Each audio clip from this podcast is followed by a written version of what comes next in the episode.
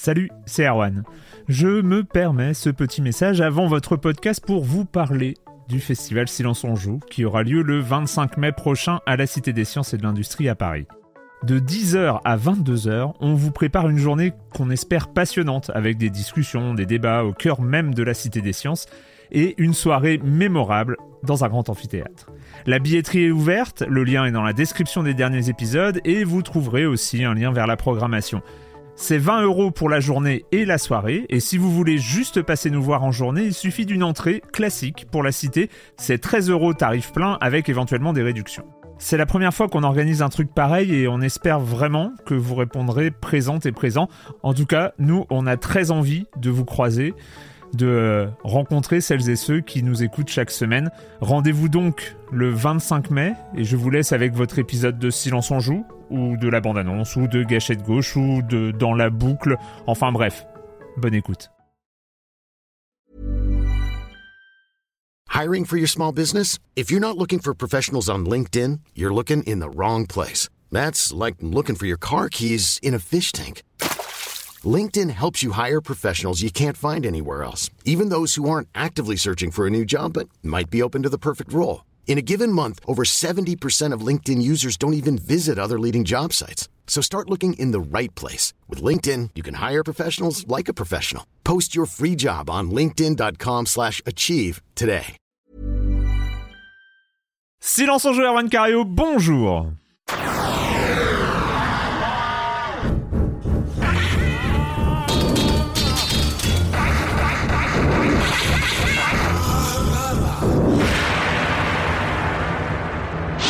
Au programme cette semaine, on va parler de Bayonetta 3, on va parler de Gotham Knights, de Signalis, de Frog Detective et, et, et on parlera aussi en preview de première impression sur Dead Space. Oui, ce programme est beaucoup trop chargé, mais on revient d'une semaine de vacances et on est au mois de novembre, donc forcément il faut rattraper, il faut pas prendre trop de retard parce qu'autrement on va arriver en mode embouteillage début décembre et ça va pas le faire. Donc, donc, donc, il fallait évidemment rajouter Frog Detective, qui est un des jeux les plus importants de l'année.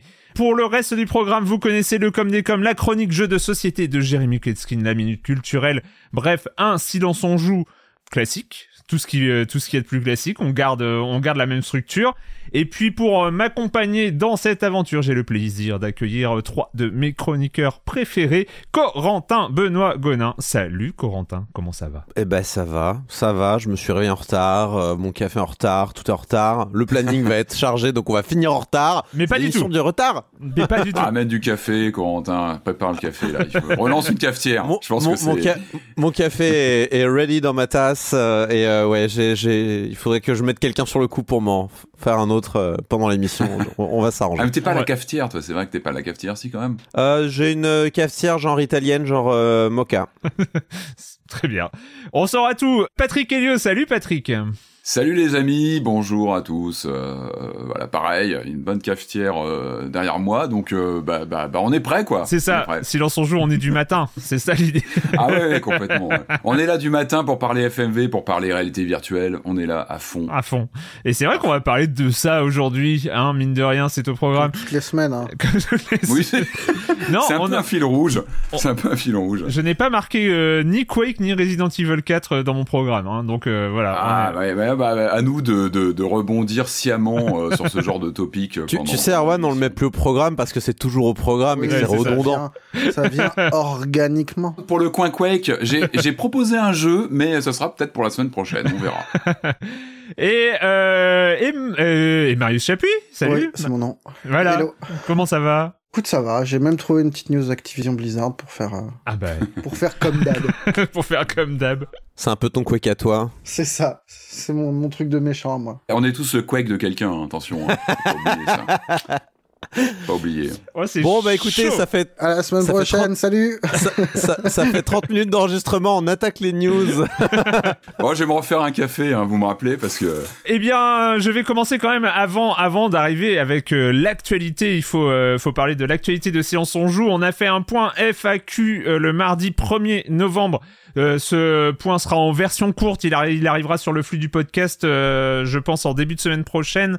Mais on y faisait une annonce un peu particulière que je vais me permettre d'annoncer dans une émission classique. C'est le lancement de la chaîne Twitch Silence on joue, euh, qui a été euh, qui a été donc lancée officiellement euh, mercredi 2 novembre avec 5 heures de stream dans la même journée. C'est- Ah ouais, ouais. Totalement L'inauguration en grande pompe. hein. donc voilà, c'est c'est un peu la grande nouveauté. On l'avait sous-entendu à quelques reprises que ça faisait partie des des pistes qu'on suivait, que je regardais euh, que je regardais euh, de près.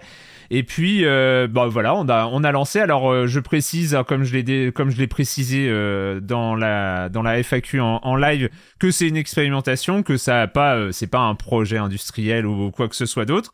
Euh, donc euh, vous pouvez euh, vous pouvez voir il y a des déjà donc deux streams euh, d'enregistrés euh, donc que vous pouvez voir sur la chaîne. Donc c'est Silence on joue tout collé sur Twitch euh, twitch.tv slash Silence on joue. Et puis euh, l'idée ça va être de faire a priori au programme pour l'instant c'est prévu c'est deux sessions euh, deux sessions par semaine le mardi après-midi de euh, 14h à 16h et le vendredi après-midi de 14h à 16h et donc, euh, on, on va voir après ça- c'est c'est- c'est sujet éventuellement à modification. Et puis évidemment, comme nous l'avons fait euh, le mercredi soir, on avait prévu euh, une formidable session multijoueur sur Gotham Knights, qui a été Et un ça s'est mal passé, évidemment. Il y a eu des déconvenus, de l'imprévu. Ouais, mais c'est ça aussi, c'est organique. On improvise, il se passe des choses. qui a été le premier fail officiel de la chaîne Twitch dès le non, le deuxième, deuxième. Ah oui, officiel, c'est le premier, mais c'est le deuxième entre nous. Mais euh, On en, on en reparlera, on en reparlera Ouais. dans la partie euh, consacrée à Gotham Knights. mais euh, mais voilà, donc euh, bah, les, les premiers streams se sont se sont très bien passés. C'est évidemment on, on comment dire, on essuie les plâtres, hein, comme on dit. On essaye de, de de se débrouiller. On apprend aussi. J'apprends à, à, à maîtriser un peu les outils, ce qui est un peu euh, aléatoire euh, des fois. Il y a quelques quelques erreurs, quelques bugs, mais euh, non, finalement, ça se passe plutôt pas mal. J'essaye aussi d'apprendre à parler en jouant, mais je me rends compte que c'est quelque chose que notre camarade Corentin faisait depuis longtemps, mais que je n'avais jamais fait. Et, c'est assez naturel en fait de discuter avec le chat sur Twitch en même temps que jouer. C'est bon, en tout cas, j'ai joué moi pour ma part à Signalis, qui est non pas pas le jeu le plus nerveux du monde. Donc euh, ça permettait comme ça d'interagir. Ça permettait d'avoir moins peur. Ouais, peut-être, peut-être.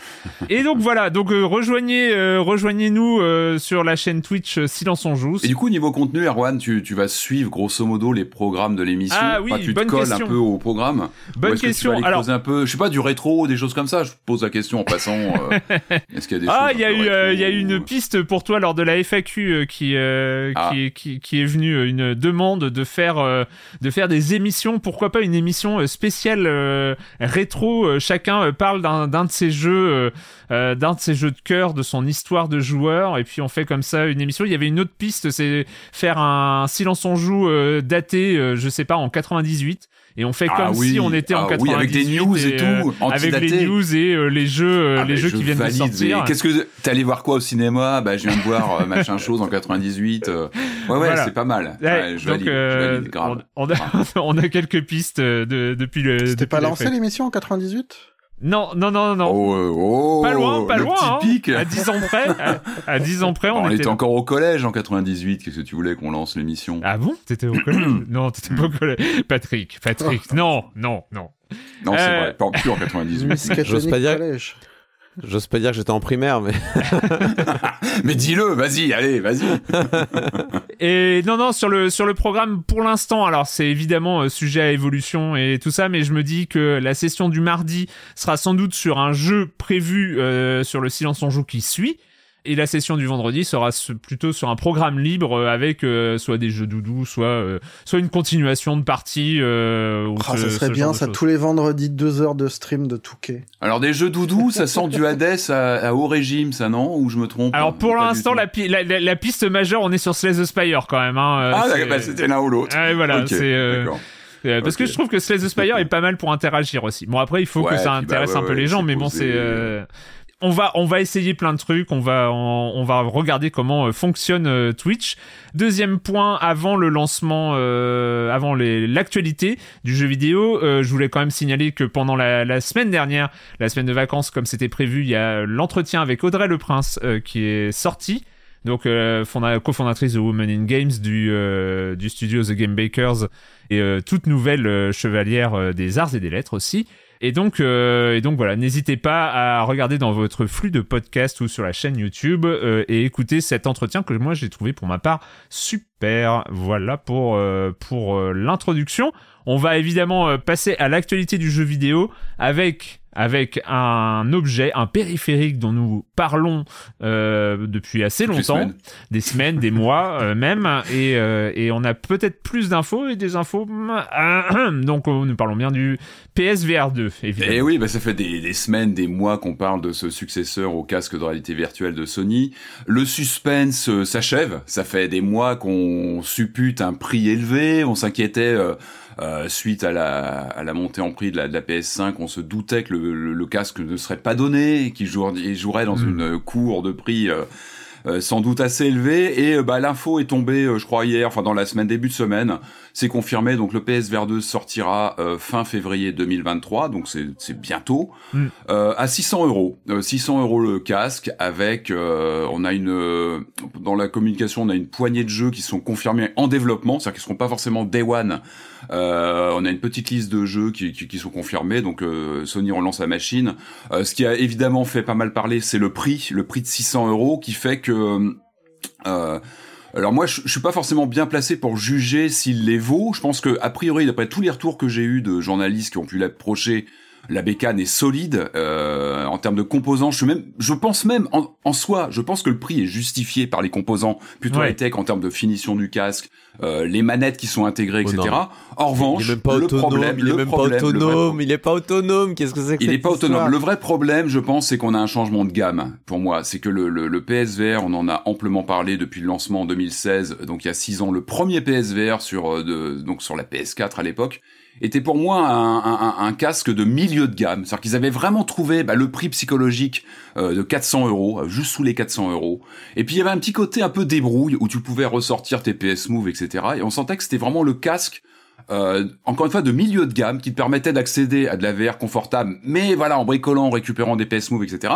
Là, on sent qu'il y a un- une montée en gamme, c'est-à-dire que chez Sony, là, on est évidemment pour 600 euros, on a le casque, on a les deux manettes beaucoup plus perfectionnées que le PS Move. On l'a souvent euh, critiqué le PS Move par son son manque de précision, etc. Mais il permettait d'accéder pour un prix relativement accessible, c'était aussi le, le- la punchline euh, du, du, du casque de l'époque, c'était que ça restait accessible. Et là, c'est vrai qu'à 600 euros, euh, soyons, on est même, sur un... soyons même un peu plus précis, c'est 600 euros nus, mais dans la mesure où tu peux pas Bah, t'as pas de jeu. avoir de jeux rétro-compatibles, on va carrément partir sur 650 euros avec un jeu. Quoi, Horizon en fait. en, bundle, donc t'es à 650. On est sur un, euh, bah, on est sur un prix, c'est plus cher que la console. Les mauvaises langues ont même commencé à dire que le prix de la console avait été relevé aussi pour s'aligner et préparer euh, ce positionnement plutôt très haut de gamme. Enfin, on est- Et le monde a changé, c'est-à-dire qu'en 2016, les 400 euros de 2016, on est en 2022. Le monde n'est plus le même, euh, euh, l'économie n'est plus la même. Et c'est vrai que ce prix, euh, euh, bah, bah, il, sonne la fin de la récréation, quoi. Et on est clairement sur un prix de, de, d'un produit de luxe. Euh, je pense encore une fois que le, le- la bécane sera sera très séduisante. C'est vrai que le line-up, euh, moi j'étais le premier à râler quand j'ai vu le prix, même si on s'en doutait. Hein, C'était un peu un secret de polichinelle. Euh, les jeux en développement, moi il y a quelques titres qui m'ont tapé dans l'œil. Hein. Je sais qu'il y a un Hello Neckbore qui a été annoncé. Moi j'aime bien la série. Euh, euh, il y a aussi un shooter de signé Supermassive. Alors c'est tout bête, mais ils étaient aussi là au lancement du premier PSVR avec euh, le Round of Blood, hein, le jeu de tir horrifique, qui était vraiment une des, des locomotives du lancement. On peut imaginer que ce jeu, qui en plus qui est sous la licence euh, Dark Pictures, va être séduisant. Le problème, c'est que le ticket d'entrée, il est, bah, il est, euh, il est, il est vraiment très élevé. On est sur un, bah, sur un produit de luxe. Et encore une fois, je pense que on aura un beau, un, très bel appareil, mais, euh, mais pour qui? C'est la question. Et là, en tout cas, on, on, perd le Sony qui, pour moi, avait fait un vrai travail de démocratisation. Et c'est important. C'est que le, le premier PSVR, c'était ça pour moi. C'était la machine de démocratisation. Ça restait 400 euros.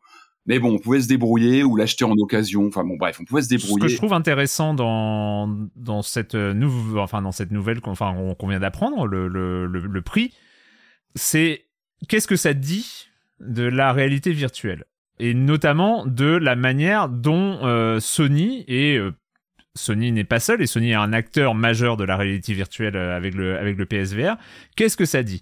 Ça veut dire que je pense que on ne peut plus considérer la, la réalité virtuelle comme un truc à terme accessible.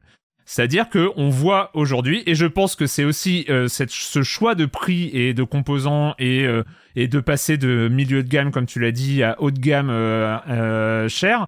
Eh ben, ça veut dire aussi que les études de marché, les, études d'utilisation, etc., disent que la VR est encore une activité d'early adopter geek relativement aisée que, et que de toute façon ces gens-là vont craquer et que on sait très bien que quel que soit l'objet, eh ben les zones ne craqueront pas. C'est-à-dire que euh, je pense que ce qu'ils ont conclu, euh, peut-être avec l'expérience Comment c'est possible avec le métaverse normalement qui est en train de nous séduire tous? Je comprends pas. Mais non, mais ça dit aussi ça. Ça dit, ah bah ça dit beaucoup de choses y a une porte qui se referme. mais ça dit euh, énormément de choses de la réalité virtuelle en elle-même. C'est-à-dire que la technologie fonctionne, on le sait pour ceux qui l'ont essayé, on sait que la, technologie fonctionne et propose des expériences cool, même si très limitées en nombre encore, d'une manière générale, euh, quand même euh, pratiquement dix ans après la sortie de, du premier Oculus.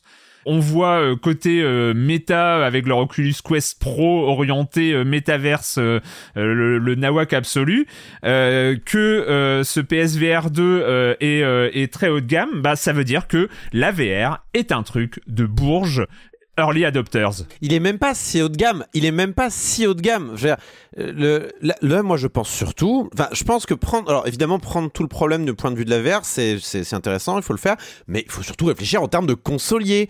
Euh, Sony est face à un public qui est captif. C'est un, c'est, c'est un public qui va vouloir jouer facilement à la VR juste en faisant du plug and play. Ça n'existe pas à part sur PlayStation, ça en fait. Et il s'adresse aussi à un public qui n'a pas envie d'investir genre 1500, 2000 balles dans un énorme PC qui va faire tourner les jeux en VR et sur lequel il va faire faire les branchements. Ça, c'est quand même deux cercles de veines qui se croisent euh, assez euh, de manière assez fine et qui sont captifs, qui peuvent pas aller ailleurs. Il n'y a pas d'autre solution parce que si tu vas prendre un, un si tu vas prendre un Oculus Quest 2 t'auras pas la même qualité parce que là le PS euh, le PSVR 2 il est quand même bien de bien meilleure qualité que le, il est bien au-dessus.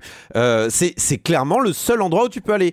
Si tu veux de la belle VR, euh, si tu veux de la belle VR facile à mettre en place, tu ne peux aller que dans le PSVR 2.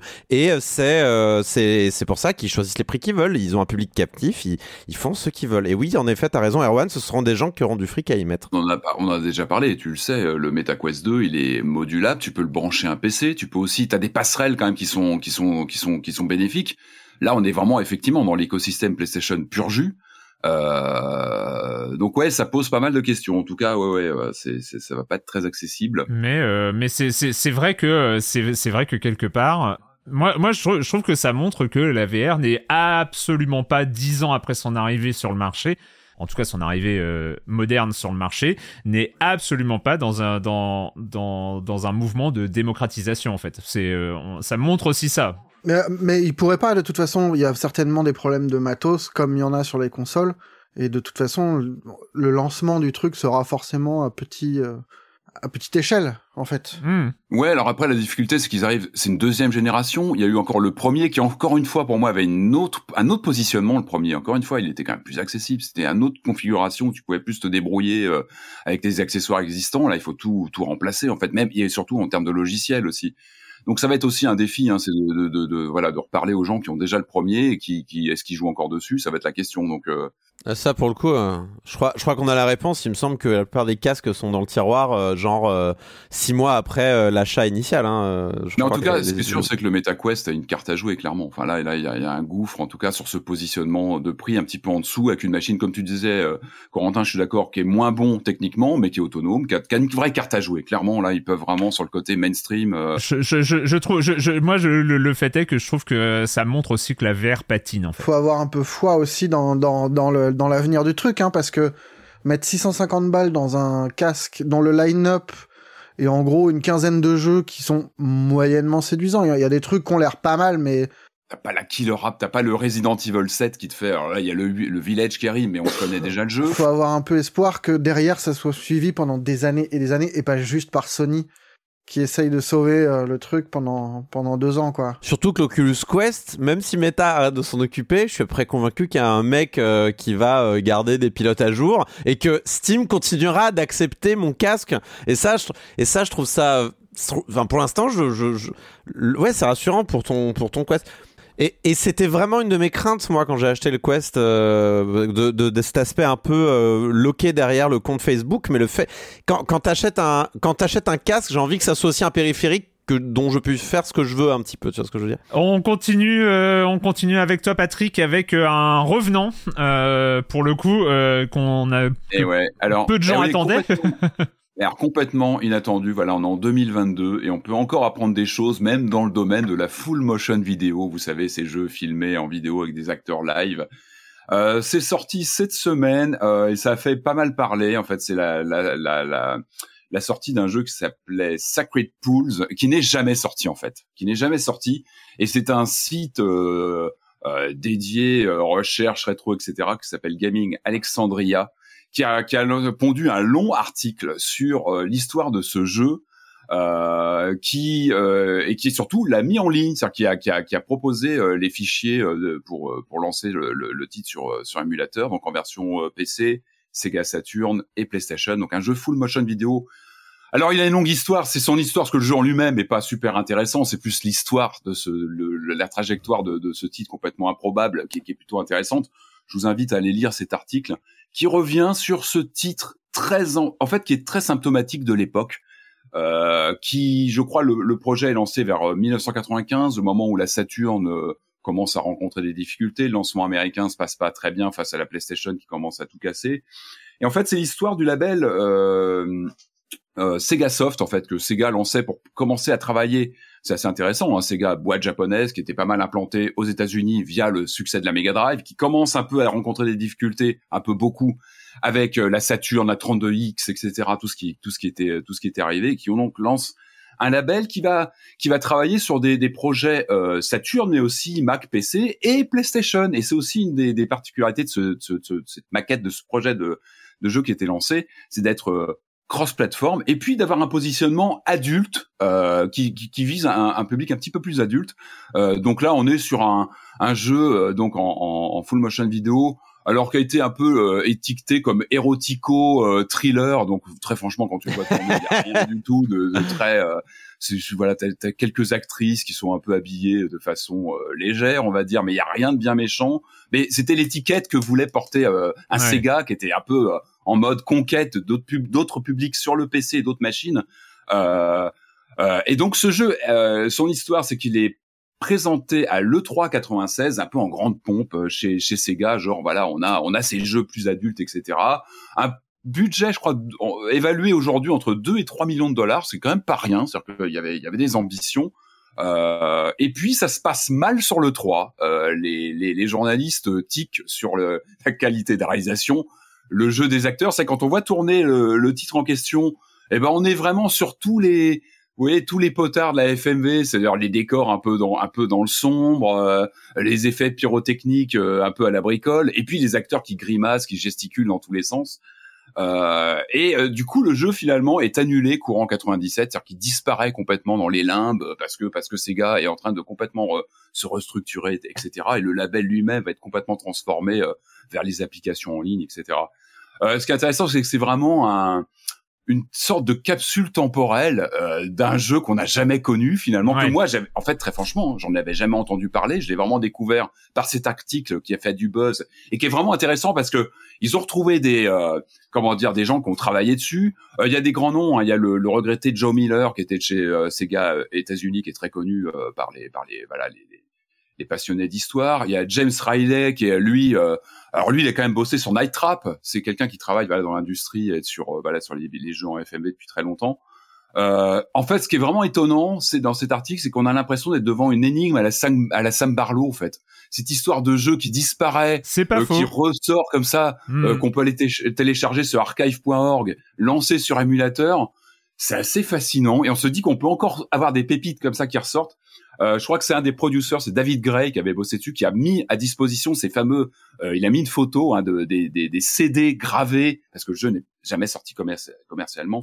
Euh, donc il a mis tout ça en distribution, euh, en partage. Donc allez voir ça, allez lire cet article, c'est super intéressant, c'est en anglais, mais ça vaut vraiment le détour parce que c'est encore une fois c'est un une sorte d'ovni à aller à aller consulter. Et encore une fois, une capsule temporelle de, de cette année.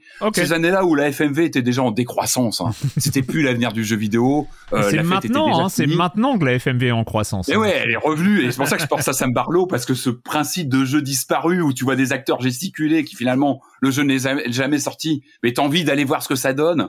Euh, il y a un petit parfum d'interdit sur ce jeu qui, qui, qui avait une. Mais t'imagines, tu lances le jeu et à un moment donné, en arrière-plan, tu vois Marissa Marcel, tu vois. Qui te parle. Et là, et là, et là, et là, là, what tu dis, bon, et là, et là, faut arrêter la bouteille. bon, en tout cas, voilà une belle histoire de FMV inconnu euh, qui finalement ne l'est plus. Et en fait, voilà, il y a encore des choses qui peuvent ressortir du néant et c'est passionnant. Allez Yes. l'essayer. On peut lancer ça sur émulateur. euh, c'est vraiment rigolo. Et on termine avec euh, avec bon une disparition qu'on a Alors, appris très en histoire retard. Mais quelle histoire en fait c'est- Alors c'est l'histoire de la Sega euh, Mega Drive Mini 2. Alors ça ça commence comme une bonne blague, c'est-à-dire que la, la console arrive chez moi, petit carton, la bécane est minuscule, bon c'est rigolo. Alors la bonne blague c'est que ça commence sur le, le boîtier, en fait c'est Made in Saint-Malo. Alors ça m'a fait rire, c'était rigolo parce que a priori euh, Sega travaille avec des gens de- euh, avec des gars de Saint-Malo qui ont a priori conçu la bécane ou en tout cas la version européenne euh, parce qu'au Japon et aux US sur, sur les déclinaisons de la console un peu différentes, ce sont d'autres boîtes. Mais là en tout cas c'est copyright Saint-Malo etc. Bon, on commence, c'est plutôt rigolo. La Du machine. coup, t'as un truc euh, vraiment produit de Bretagne avec le petit phare et tout ou... euh, non, non, euh, non, non, non, il n'y a pas non plus les. C'est Arnaud Montebourg qui te l'a livré ou pas Comment ça euh, Et c'était La voilà, console au beurre salé. c'est plutôt rigolo, ça que tu étais plutôt dans un bon trip. La, la machine est intéressante et plutôt rigolote à jouer. Donc on part, peut-être qu'on reviendra dessus, on verra dessus. En plus, que Euh, portes-tu Une marinière Armor Luxe ou c'est mes yeux qui me jouent des tours Même pas. C'est vrai que c'est vrai. Même pas, même pas. Euh, non, mais blague à part, donc ça commence comme une plaisanterie. Et puis quand on va dans les crédits, il y a, euh, il y a un message à la mémoire de Ryoko Kodama. Et alors là, bon, euh, le doute s'installe. On va faire un tour sur le net et ça confirme bien en fait. Sega a confirmé euh, la disparition de cette game designer culte qui fait partie de l'histoire de Sega depuis les années 80. C'est vraiment une grande, grande, grande personnalité du, développement. Et en fait, Sega a confirmé sa disparition qui date de mai dernier. En fait, personne ne le savait. Et euh, dans les crédits, on a donc l'annonce de, sa disparition. Euh, donc Rieko euh, Kodama, qui est donc une, légende du jeu vidéo chez Sega. Elle a travaillé depuis les années 80. Elle, est- elle était entrée chez eux en tant que graphiste sur Mm. Alex Kidd. Elle a travaillé sur Fantasy Star. Elle a été euh, beaucoup connue euh, pour ça. Elle a travaillé sur Sonic. Euh, et puis elle est montée en tant que producteur. C'est qu'elle a commencé, elle a commencé, débuté du côté euh, graphisme, production visuelle. Ouais. Et puis elle est montée dans la production. Elle est montée en hiérarchie. Euh, elle est restée euh, dans le jeu vidéo très, va jusqu'à jusqu'à jusqu'au dernier moment. Elle a travaillé dernièrement sur les Sega Ages, donc les rééditions. Donc voilà, c'était une patte euh, en termes de, de visuel pour commencer, et puis après en termes de directeur, euh, ce qu'on appelle directeur, donc réalisatrice de, de jeux, elle a notamment travaillé sur Fantasy Star 4. Donc c'est une pionnière, elle était éminemment euh, euh, respectée par les gens de l'industrie, euh, et puis elle a toujours eu un positionnement euh, très intéressant, bah, en tant que femme euh, dans le développement de jeux, c'était pas forcément une évidence. Bah, c'est une, 90. c'est une des premières, euh, elle fait partie, des euh, premières, tu as une dit, pionnière. pionnière, mais c'était euh, une des premières Une femmes renommées euh, dans, dans l'industrie du jeu. Ouais. Et, et notamment au Japon, on sait que c'est difficile, tu sais, euh, Corentin, on en parle régulièrement, d'avoir les noms des développeurs. C'est vrai que l'identité des développeurs dans ces années-là était pas forcément évidente, donc c'est vrai que son nom euh, a vraiment émergé au fil du temps, c'est qu'on a, on a, on a appris finalement à l'identifier Ouais. et à connaître euh, son CV. Et puis surtout, elle a toujours eu, bah, elle a été régulièrement interviewée. Encore une fois, c'est une figure euh, euh, très estimée. Et puis, je suis retombé sur des interviews d'elle. Il y a IGN qui a, qui a- qui a fait une news évidemment sur, bah, à malheureusement de, de l'annonce de sa disparition, où ces phrases ont une résonance incroyable aujourd'hui où elle explique qu'en tant que femme elle-même, elle fait des jeux, euh, mais elle ne veut pas en gros se limiter à faire des personnages, euh, euh, comment dire, qui sont des donc des personnages féminins qui soient juste là pour euh, servir les, les, les, protagonistes euh, masculins. Elle leur donne du caractère, elle fait des personnages féminins de caractère euh, qui qui qui qui- qu'elle souhaitait euh, euh, comment dire, capable de, de, de, parler à tous les joueurs, euh, les joueurs masculins, les joueurs féminins. Euh, et bon sang, c'est c'est cette interview, je crois qu'elle date de plusieurs années, mais quelle résonance avec aujourd'hui, avec justement le, elle était très avant-gardiste dans sa vision. Euh, bah justement de, de, de, de femmes créatrices et joueuses évidemment. Donc encore une fois une, une, grande personnalité du jeu vidéo. On apprend bah du coup quelques mois après sa disparition. Et bah elle va manquer. Et encore une fois bah allez voir, il y a des interviews d'elle qu'on peut retrouver, c'est toujours très intéressant de la lire. Euh, et voilà, encore une fois, c'était un peu étonnant d'apprendre ça euh, via euh, via cette console, un peu de célébration. C'est une fête quand on reçoit une console mini. C'est vrai qu'en général, on s'échange les vidéos entre joueurs. Enfin voilà, on discute pas mal du contenu. Et puis il y a eu un peu cette bah, cette annonce qui a, qui, a, qui a, un peu gâché la, la fête clairement parce que c'est d'une tristesse absolue. Et on n'a pas plus de détails sur sa disparition visiblement. Encore une fois, il y avait une, une volonté, ça a été repris. Euh, C'était un souhait de la famille en fait de discrétion et de. C'est pour ça que l'annonce est sortie un peu tardivement et sous cette forme-là. Donc euh, en tout cas, beaucoup de respect pour elle, euh, pour son sa, sa, son incroyable carrière et euh, bah jouons à ses jeux. C'est peut-être toujours le, le, meilleur hommage qu'on puisse faire, c'est rejouer à ces jeux. Rieko Kodama. Euh, on passe, euh, on change, on change évidemment hein, de, de, de, sujet. Corentin, avec un suivi d'une news dont, dont avait parlé il y a quelques semaines sur le doublage d'un jeu dont on va parler dans cette émission, donc sur le doublage de Bayonetta 3. On se rappelle qu'il y avait eu comme ça cette polémique naissante avec avec la doubleuse officielle de Bayonetta 3 qui qui expliquait qu'il fallait boycotter.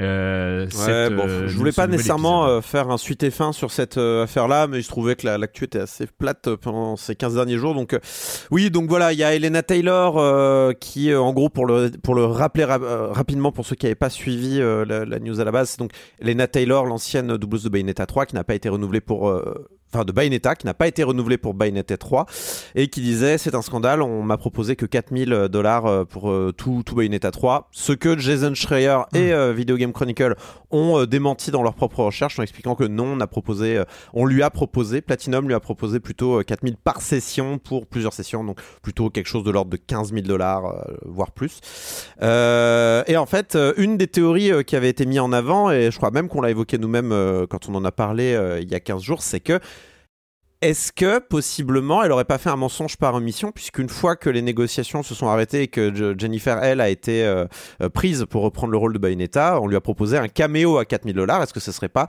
ce dont elle a parlé, ce qui serait vrai du coup, mais ce qui serait très très mal euh, comment dire cadré, c'est pas du tout comment dire représentatif de la réalité. Et en effet, elle l'a confirmé sur Twitter.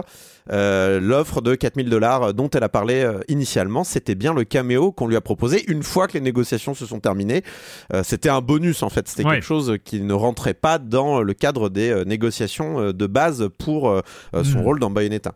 Alors après, on peut penser ce qu'on veut de l'offre de 15 000, voire plus de dollars. peut-être que c'est pas assez, j'en sais rien et tout ça, mais il n'empêche qu'elle a plutôt menti sur, ce, sur cette affaire-là et que c'était un petit peu embêtant. Donc ça a un petit peu confirmé ce qu'avait mis en avant Schreier et compagnie, mais mais c'était pas tout parce que ce que j'ai pas dit la dernière fois, alors qu'il y avait déjà des soupçons et j'estimais que ça rentrait pas dans le débat sur euh, comment on traite les voice actors et euh, comment on traite euh, les dramas sur internet quand ce genre d'affaires sort, c'est que Elena Taylor en réalité était un petit peu dans le collimateur de pas mal de d'associations, enfin d'associations, de joueurs LGBT qui sont en tout cas sensibles à ces questions-là, qui quand même trouvaient que Elena Taylor avait des interactions en ligne un peu bizarres avec notamment des personnes qui euh, étaient un petit peu enthousiastes euh, de, mouvements comme Blue Lives Matter euh, ou bien qui, qui, il trouvait qu'elle elle avait du mal à répondre de manière un petit peu franche et tranchée sur des questions de trans rights par exemple sur les questions de la transidentité.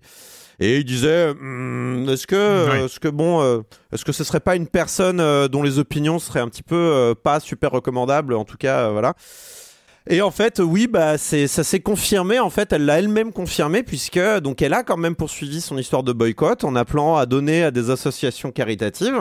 Et parmi ces associations, eh ben, il y avait une, association euh, qui est ouvertement anti-avortement. Euh, bon, bah voilà, ça a fini de mettre le clou, euh, ça, ça, ça a planté le dernier clou dans le, dans le, dans le cercueil, on va dire, de la ah, bah, sympathie que pas mal de joueurs avaient pour elle dans, le, dans, dans, dans cette affaire-là peut-être qu'on peut hmm. finalement ne pas boycotter Bayonetta 3 et je pense qu'on va le confirmer tout à l'heure euh, dans le test puisque le jeu n'est pas si euh, affreux. Voilà. Mais euh, voilà, c'est c'est vraiment un clusterfuck assez terrible, c'est vraiment un, un shit show comme on le dit dans le milieu, Un quoi? Un cluster Clusterfuck, euh, caca, pardon. un là. boulga, euh, voilà une affaire On terrible. va terminer cette euh, partie actu, cette longue partie actu, avec un communiqué euh, d'Activision Blizzard, Mais Marius. c'est pas un communiqué, c'est une célébration du jeu vidéo. C'est magnifique. Écoutez un petit peu. Non mais après Ouais. vous allez vous allez voir dans quoi ça s'inscrit, c'est très beau. Plutôt qu'une usine produisant en masse un grand nombre de biens identiques, lorsqu'on envisage la création des jeux Diablo, il vaut mieux imaginer une équipe d'artisans qualifiés, artisans qualifiés, œuvrant ensemble pour façonner une seule et magnifique sculpture massive. Ok. Voilà. C'est pour expliquer que le jeu vidéo, c'est pas une industrie, c'est de l'art. Ok. Et s'il vous plaît, s'il vous plaît, très cher monsieur de la National Labor Relation Board, envisagez de retarder le vote sur la syndicalisation au sein d'Activision Blizzard, parce que franchement, on n'est pas une industrie comme une autre. Voilà. C'était un vib, Ouais. c'est le vibrant hommage auquel on a eu le droit cette semaine de Activision. Blizzard Waouh. qui explique que le jeu vidéo c'est pas pareil et que quand même franchement ils font chier. En fait, tu veux, tu veux dire que euh, se syndiquer, ce serait un peu euh, détruire l'art? Ouais, se syndiquer c'est tellement euh, Ouais, ouais, valable ouais. pour les- l'industrie de l'automobile, mais franchement nous on est différents quoi. C'est pas possible. Ouais, c'est Donc s'il vous plaît, retardez les votes et arrêtez de nous emmerder et laissez-nous compter euh, les chiffres de, de Modern Warfare 2 parce que quand même il y en a beaucoup. Ouais, ouais, c'est ça. Donc euh, de l'art, euh, de l'artisanat, du chef-d'œuvre. De l'art c'est- et des dollars. cœur. Et ça, c'est important de le Ouais. dire. Waouh. Tout ça dans, dans l'amour d'une d'une grande œuvre, euh, tu vois. Ça rime donc c'est vrai, tu ensemble, sais. quoi. En marchant tous d'un même pas, euh, d'un même pas bien rythmé, dans le même sens. C'est beau. Hein Ouais, c'est magnifique. Franchement, euh, franchement, Merci c'est magnifique. Activision Blizzard. Merci Activision Blizzard. D'ailleurs, la grande statue faite par des artisans ultra qualifiés, c'est une statue de qui on sait? De Bobby de, de, De Bobby Kotick, ouais, c'est ça. Technique, ouais, Ouais, ouais, ouais. Ok, ok, ouais. bah parfait. Bah voilà. J'en attendais pas moins. Euh, le comme des comme de la semaine dernière, de là, il y a deux semaines, de il y a deux semaines, nous parlions, nous parlions, rappelez-vous, euh, rappelez-vous, nous parlions de A Plague Tale Requiem, et nous parlions aussi de The Case of the Golden Idol. Euh, je prends la, euh, alors, j'ai pris la première réaction qui qui symbolise toute une série de réactions qui ont euh, émergé euh, d'une manière totalement légitime, il n'y a aucun problème, euh, sur le Discord de Silence on Joue, c'est celle de Cognitif, euh, qui, euh, voilà, c'est- je, je l'ai, pas pris euh, au hasard, tout ça, c'est, la première personne qui a réagi, tout ça, qui nous dit « Je vous trouve très dur avec Plague Tale Requiem, je suis au chapitre 6, j'ai passé pas mal des endroits cités, je ne comprends pas votre sévérité, je joue en normal, je suis pas particulièrement doué, peut-être le manque de temps vous a poussé à rusher les niveaux. Alors pourquoi j'ai pris pourquoi j'ai pris cette, euh, c'est parce que c'est très loin d'être un message agressif. Il y en a eu d'autres moins sympathiques, mais les moins sympathiques sont euh, des gens random qui sont passés, qui sont repartis ensuite. euh, Donc euh, surtout une personne qui est, qui est arrivée, qui est repartie. Bon, c'est pas grave, c'est pas grave. Euh, non, c'est juste qu'il y a là-dedans. Il y a là-dedans, voilà, on a été dur avec euh, Plague Tale Requiem, on va pas non plus euh, revenir là-dessus. Euh, que euh, Cognitif a eu lui une bonne expérience avec le jeu, ce qui est totalement, et qu'il pense qu'il y a un biais chez nous qui euh, a généré le fait qu'on ne soit pas d'accord avec lui. Euh, voilà, je voulais, on va pas revenir. Il y a eu plein. Vous avez été plein à, à être à peu près sur la même ligne, c'est-à-dire d'avoir beaucoup apprécié le, le travail d'Azobo et Tale Requiem, et vous êtes totalement, vous avez raison, je veux dire, vous avez raison. Il y a, y a aucun problème à apprécier un jeu qui n'a pas été. euh, Par contre, non, nous n'avons pas été biaisés. Nous avons euh, fait notre travail entre guillemets, et donc euh, nous avons, euh, nous, nous avons pas, nous n'avons pas de biais, de rush. Nous avons, on nous a, on a aussi On a suspecté. dessus, hein. on, on a, on nous a aussi suspecté dans, de vouloir démolir Azobo, de. Ah, Oui, non, que c'était contre la, la, la, belle euh, success story française. Voilà, d'aller à l'encontre de la belle success story française d'Azobo, voilà. Non, on n'a pas. Enfin, c'est juste pour préciser ça, c'est que euh, on n'est pas revenu. J'ai réagi hein, dans, dans, dans, le Discord de, de manière un peu plus longue et, longue et posée, mais on n'a pas de biais particulier euh, ni concernant ce jeu, ni concernant Azobo, ni concernant les deux personnages.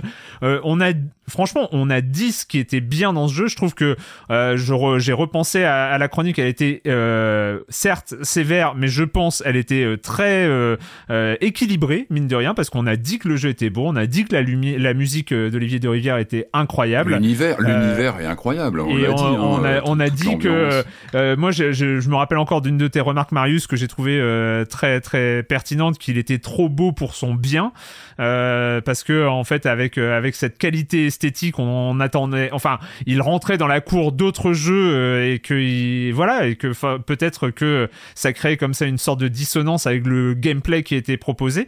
Et, euh, voilà. Tout ça pour dire que je pense euh, oui on a les biais qui nous sont propres, on a notre subjectivité, mais celle-là, je pense qu'elle est, constante à travers tous les silences on joue, mais on n'a pas de biais propre à euh, Tale Requiem ou propre à Azobo on assume euh, évidemment euh, tout ce qui a, tout ce qui a été dit.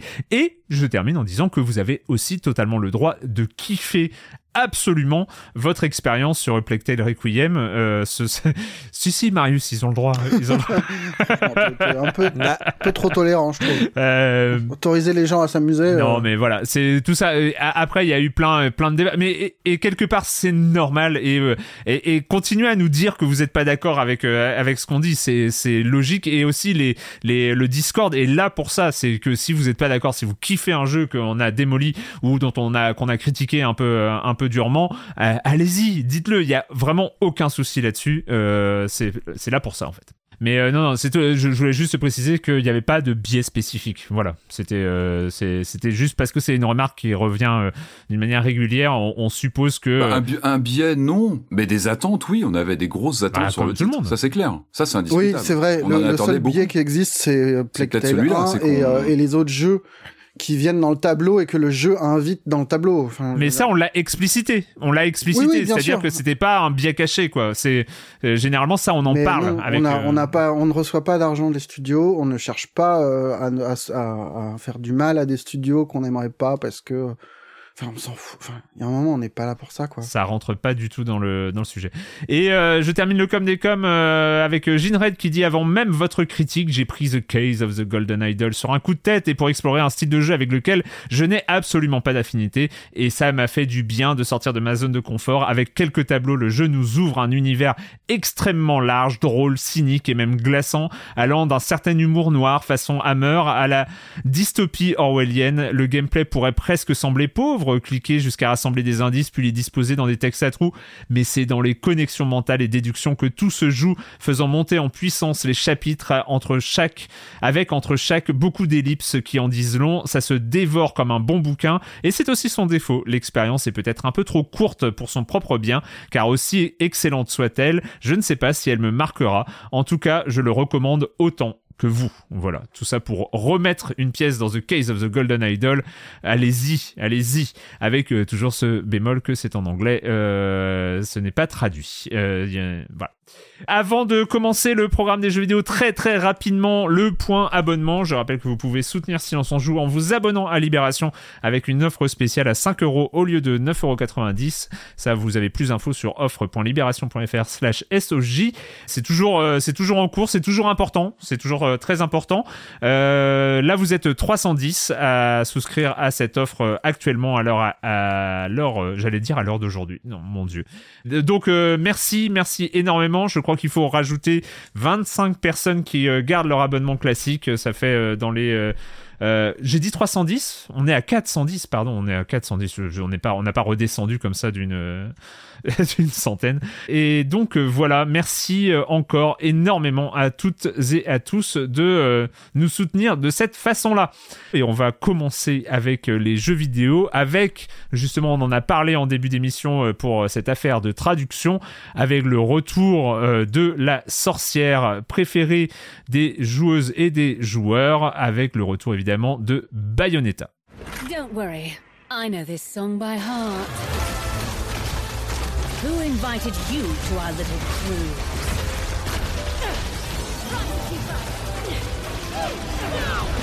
We don't have time. If we don't stop them, this world is history.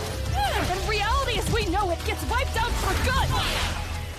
Après un premier Bayonetta euh, multi-support sorti sur toutes les consoles, nous avons eu le droit à un Bayonetta 2 sauvé par euh, Nintendo, qui a récupéré comme ça cette licence au dernier moment pour euh, lui donner une seconde chance. Et donc, euh, ce Bayonetta 2 qui était sorti sur la Wii U, alors paye ta seconde chance, hein, c'était... mais, mais, mais, Bayonetta 2 est quand même ressorti sur Switch. Après, hein, on reprend les, on reprend les choses sérieuses et nous avons le droit toujours, toujours chez Nintendo, donc toujours exclusivité Switch à un troisième épisode à la série Bayonetta avec ce Bayonetta 3 annoncé depuis déjà quelques temps que nous avons, euh, qui est sorti là depuis euh, depuis quelques jours, depuis quelques semaines et euh, et qui euh, signe le grand retour de notre sorcière préférée et avec tout son casting habituel, Rodin, Enzo, Jeanne, on retrouve comme ça tous, les personnages et tout cet univers. Comment décrire l'univers? Bariolé? Non, Bariolé, ça ne De suffit pas poseur. bariolé poseur euh, de, de, de Bayonetta avec euh, des intros, des vidéos, des cinématiques totalement what the fuck au dernier degré, mais c'est la signature de la série. Euh, Bayonetta 3, euh, alors moi j'avoue, j'y ai joué, j'y ai joué, j'ai même avancé un petit peu hein, dans, dans, le, dans, dans le, dans le scénario, mais je préfère te laisser la parole Corentin parce que tu as une expertise autrement plus pointue que la mienne sur cette série. Oui, oui, bon, après, euh, je- bon, après le, problème de, le problème de parler des beat'em up japonais, c'est que tu auras toujours plus expert que toi. Et euh, enfin, genre, euh, la dernière fois, on avait parlé de Devil May Cry 5, hein, qui est un petit peu le, le- on va dire, le, c'est la même famille. Hein, c'est euh, Bayonetta est issu de, de, de Bah l'esprit oui. de Hideki Kamiya qui a, qui a travaillé sur Devil May Cry. Et on sent, quand on prend la manette en main, quand on joue à, à Bayonetta, que oui, en effet, il y a le même. Il y a la même, il y a la même énergie, il y a la Mm. même, euh, il y a la même sensation hein, dans les doigts. Euh, donc euh, ouais, moi Bayonetta, c'est vrai que j'ai découvert, euh, j'ai découvert Bayonetta avant Devil May Cry pour le coup parce que j'étais pas particulièrement euh, fan de, de des euh, des, des beat'em up japonais et même euh, j'ai découvert euh, Mad World, le premier jeu de Platinum Games avant euh, Bayonetta Ouais. et c'était pas du tout le même rythme, hein, c'était autre chose. Donc Bayonetta, en effet, euh, quand on quand quand il est sorti et quand j'ai découvert, bah ouais, c'est c'est quand même un univers, c'est c'est euh, c'est c'est quelque chose qui était difficile à appréhender à cette époque-là parce que alors comment prendre l'objet Bayonetta d'un pur point de vue euh, euh, traitement de, de, de, de la question féministe dans le jeu vidéo Est-ce que Bayonetta est un personnage féministe? Est-ce que c'est un personnage euh, sexiste? Voilà, c'est compliqué. Je pense que quand même, j'ai C'est ça l'impression. qui est étonnant, c'est que C'est ouais, un peu les deux, ouais. Il y a du male gaze, il y a du male gaze d'un quoi. côté et en même temps il y a, il y a le côté euh, poseur, euh, euh, femme forte, euh, femme puissante, etc. qui euh, qui contrebalance et, euh, et c'est c'est un objet en, en tant que tel super intéressant, euh, super intéressant là-dessus. ouais. Mais en fait, il est un peu euh, dévoyé. C'est le male gaze, mais dévoyé un peu, qui est, qui est poussé à un tel extrême qu'il est impossible euh, à ne plus voir d'une part et à ne pas euh, et à prendre au sérieux de deuxième part. Ouais. Quoi. Et du coup, euh, il est intéressant. Donc, euh, et, et j'ai l'impression que d'ailleurs Bayonetta, même s'il le fait toujours un peu dans le 2 et le 3, euh, s'en éloigne un peu plus de, de cet aspect-là. Le 1, vraiment, je trouve, le fait énormément. Et dans le, dans le 3, moins déjà, Mm. euh, ne serait-ce que par les tenues de Bayonetta, euh, qui a de plus en plus de froufrou plus que de, de tenues qui peut s'apparenter à des tenues en latex euh, un petit peu dominatrices. Euh, là, on est quand même sur une Bayonetta un peu plus, on va dire. Un peu plus jeune dans sa tenue, c'est-à-dire qu'elle a des, elle a des tresses, des couettes et ce genre Mm. de choses-là, donc elle, elle, elle évoque autre chose aussi, hein, j'ai l'impression. Euh, et du coup, euh, de manière générale aussi, dans ce Bayonetta 3, on va être dans euh, un, un épisode un peu plus à part, j'ai trouvé, un peu plus euh, différent. On sent que c'est un Bayonetta euh, qui était vrai, qui a eu du mal à sortir, euh, qui a eu du mal à être euh, à accoucher, on va dire. euh, Enfin, Platinum a eu du mal à accoucher cet épisode-là. Et même quand on joue à ce Bayonetta, quand on a des dans la dans la sensation dans les doigts, c'est vrai, je le trouve vraiment à part. Donc l'histoire de ce Bayonetta là, c'est un peu le euh, Spider-Verse, euh, enfin le Spider-Man euh, multiverse version Bayonetta. hein. Donc en gros, euh, Bayonetta va aller d'un univers à l'autre pour rencontrer ses homologues de, de différents univers alternatifs pour pour un petit peu sauver le multivers. Donc moi, Qui je est menacé par Singularity. Voilà, Voilà, Singularity voilà, voilà. qui veut, euh, qui vient de l'alpha vert et qui veut réunir tous les, les multi- les- tous les univers du multivers. hein. Un vaste programme pour euh, pour tout réunir en un seul truc. C'est pas tendance du tout, ça. hein. C'est pas du tout la tendance. ouais. non, c'est pas faut, tendance, euh, mais bon, bon, de toute façon c'est Bayonetta, donc l'histoire ça a jamais Ouais. été très important, c'est toujours un peu le bordel. C'est plutôt les univers, c'est plutôt les les, euh, les décors, les costumes, les, les les les comment dire, les cinématiques, les chorégraphies de combat, les euh, c'est surtout ça en fait qui est amusant dans Bayonetta, c'est plus euh, ce qui ce qui se passe entre toi et l'écran plus que Ouais. ce qu'on te raconte finalement. Et, euh, et là-dessus, bon bah Bayonetta 3 est à la hauteur de Bayonetta euh, 2 et 1, il y a pas de problème. On, on est toujours là à avoir un sourire débile quand on voit les chorégraphies débilos qui nous sortent. Elles sont très marrantes, euh, des situations complètement crétines. Avec cette fois-ci, je trouve, et ça sera pas pour déplaire euh, à euh, Patrick, je pense, oui, une oui, emphase sur les kaiju et les gros monstres.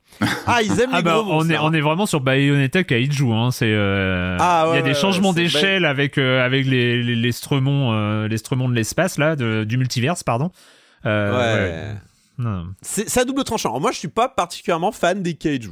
Je vais le dire, c'est pas quelque chose qui me parle des masses. Voir des dinosaures dans, euh, alors on va on va déflorer un peu le jeu, mais il y a notamment un des premiers mondes euh, parallèles qu'on visite, c'est euh, un monde qui, est qui se passe à Shibuya, donc euh, dans le Tokyo, euh, euh, on ne peut plus classique qu'on voit dans les dans, dans les jeux vidéo.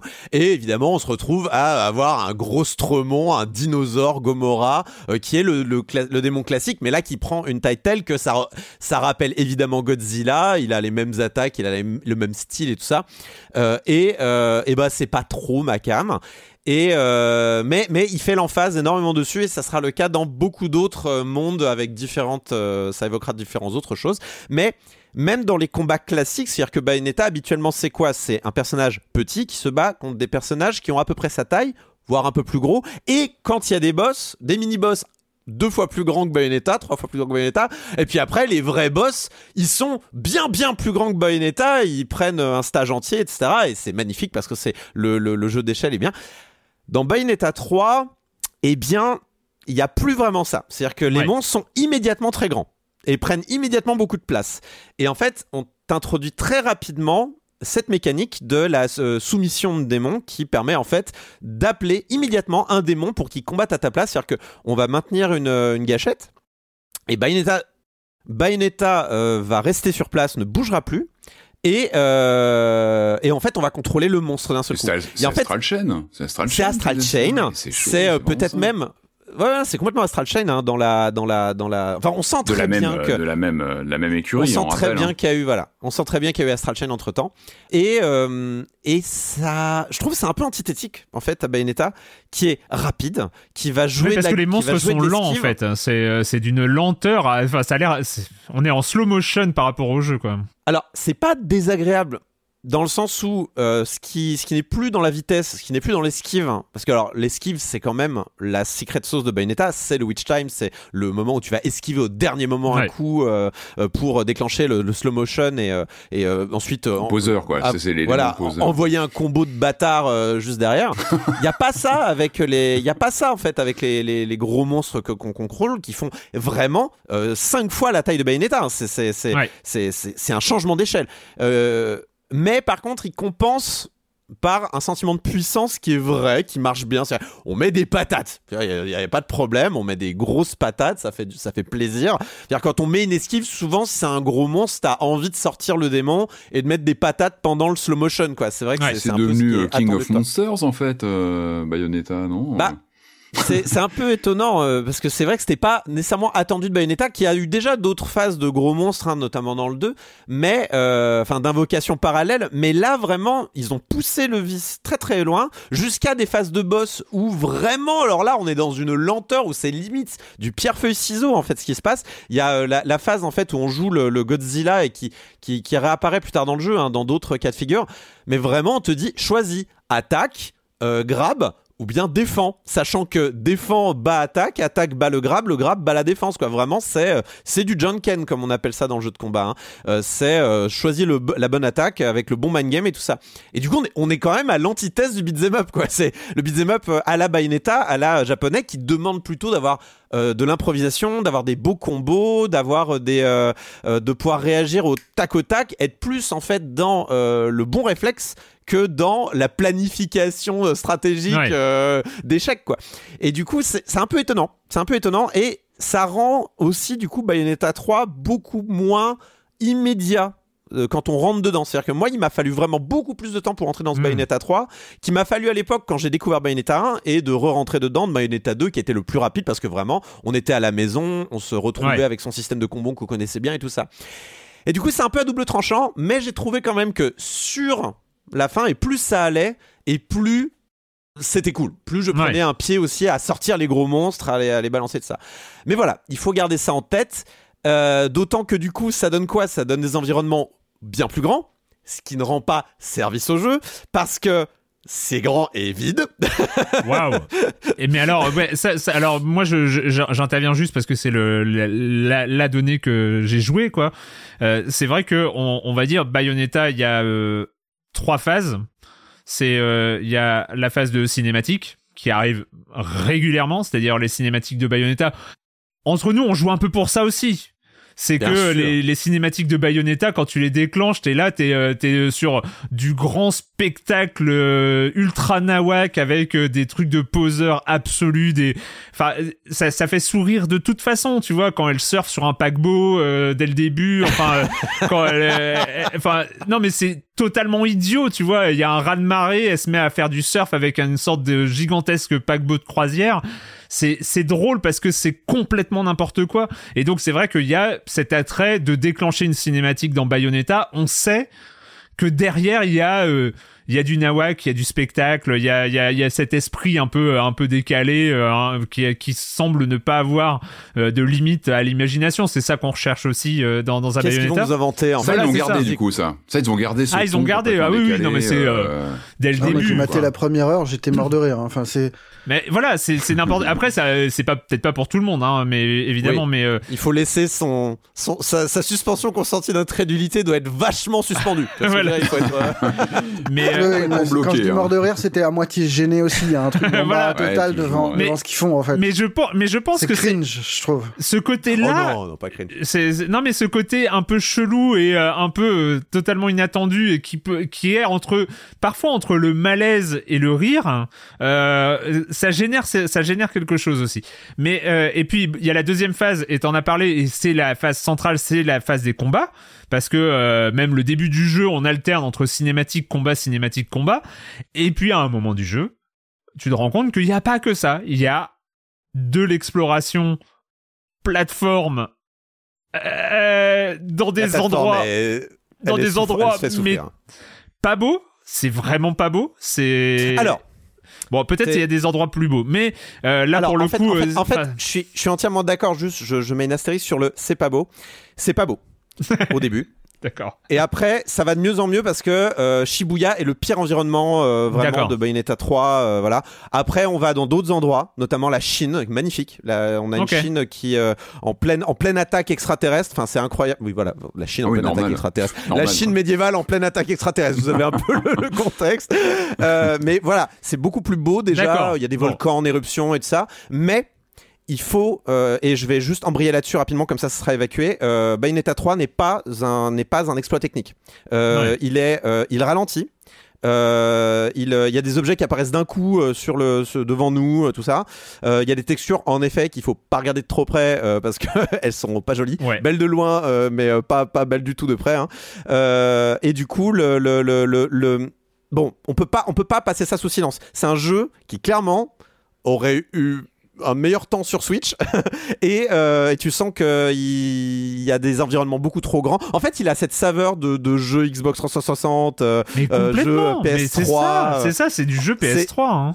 C'est c'est les Japonais qui, qui ont retrouvé le, le, le- le manuel euh, de, de- de- des nouveaux moteurs HD et qui font waouh, on peut faire des grands environnements, mais on va rien mettre dedans parce qu'on a oublié de mettre des choses dedans. Et c'est vrai que tu es là en train de fouiller ces grands environnements vides, euh, à casser des statues qui te donnent strictement rien et d'avoir des euh, ce qu'en en game design on appelle des negative empty space, c'est-à-dire que tu vas trouver un recoin vachement caché et il n'y a strictement rien à prendre. c'est- C'est étonnant parce que même en termes de, euh, pardon, en termes de tempo, moi j'ai fait les deux premiers et c'est non-stop. C'est que t'as pas de temps mort dans, les deux premiers Bayonetta, t'es tout le temps en action.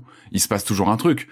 Et là, quand tu me dis qu'il y a des sortes bah là- d'open world un peu, un peu boiteux, Bah C'est ouais. pas open world, c'est pas open world, c'est des, c'est Ah des non, couloirs beaucoup plus larges qu'avant. C'est Ouais, des, voilà, des couloirs avec des moments de gêne, quoi. Des petits moments de gêne où tu, tu, tu te dis qu'est-ce que je fais et là puis surtout des, moments de plateforme euh, qui sont gênants quand même. euh, Ouais. euh, enfin Ah, voilà, on, ouais, est- on est on est revenu sur du pré Mario 64 quoi. Enfin euh, en termes de en termes de qualité de gameplay, euh, ouais. c'est euh, c'est un peu chaud quoi. surtout qu'on est, on est comme sur un jeu taillé pour la Switch euh, depuis le début. Il est taillé mais- pour elle en fait. Il est pensé Ouais. pour elle. Oui, mais la qualité des plates. Pour le coup, autant sur les graphismes, oui, tu- la, la Switch, elle accuse son temps et, euh, mais a priori, il y a quelques jeux de plateforme corrects qui sont sortis sur Switch.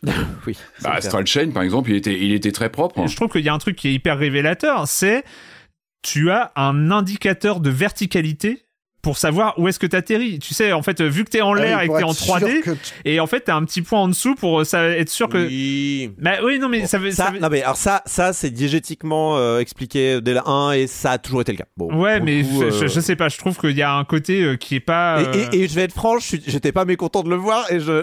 Bah et- non, mais parce c'est que- une heureusement qu'il est il là, Heureusement qu'il est là. Tu peux pas jouer Il sans. y a un petit truc de- d'in- d'incertitude sinon, quoi. Non, non, mais dans des jeux comme Mario 64, c'est une ombre simplement. Là, juste, c'est euh, c'est une sphère, c'est un cercle euh, parce que Bayonetta, quand elle atterrit, elle a, elle a en effet le, la sphère, la- le cercle d'invocation, machin.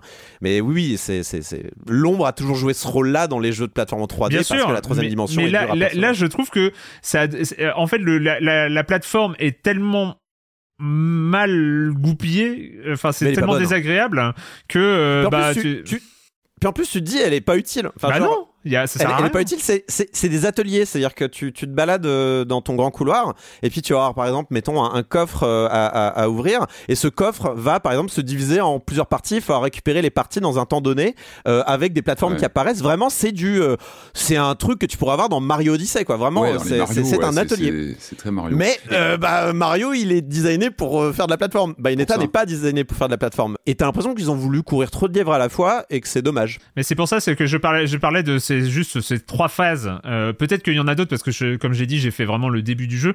Mais euh, en tout cas, ces trois phases majeures de cinématique, combat et, euh, et exploration. Exploration. Et bah exploration, c'est c'est la partie Non, qui est clairement pas bonne quoi. Alors que les deux autres, le, le, le combat, on est sur du Bayonetta, c'est c'est vraiment Oui, pas désagréable quoi. Mais c'est C'est pas désagréable du tout. et puis voilà. Mais après, bon, l'aspect exploration, je suis d'accord avec toi sur le design des niveaux, la manière dont on s'est fait. Euh, après.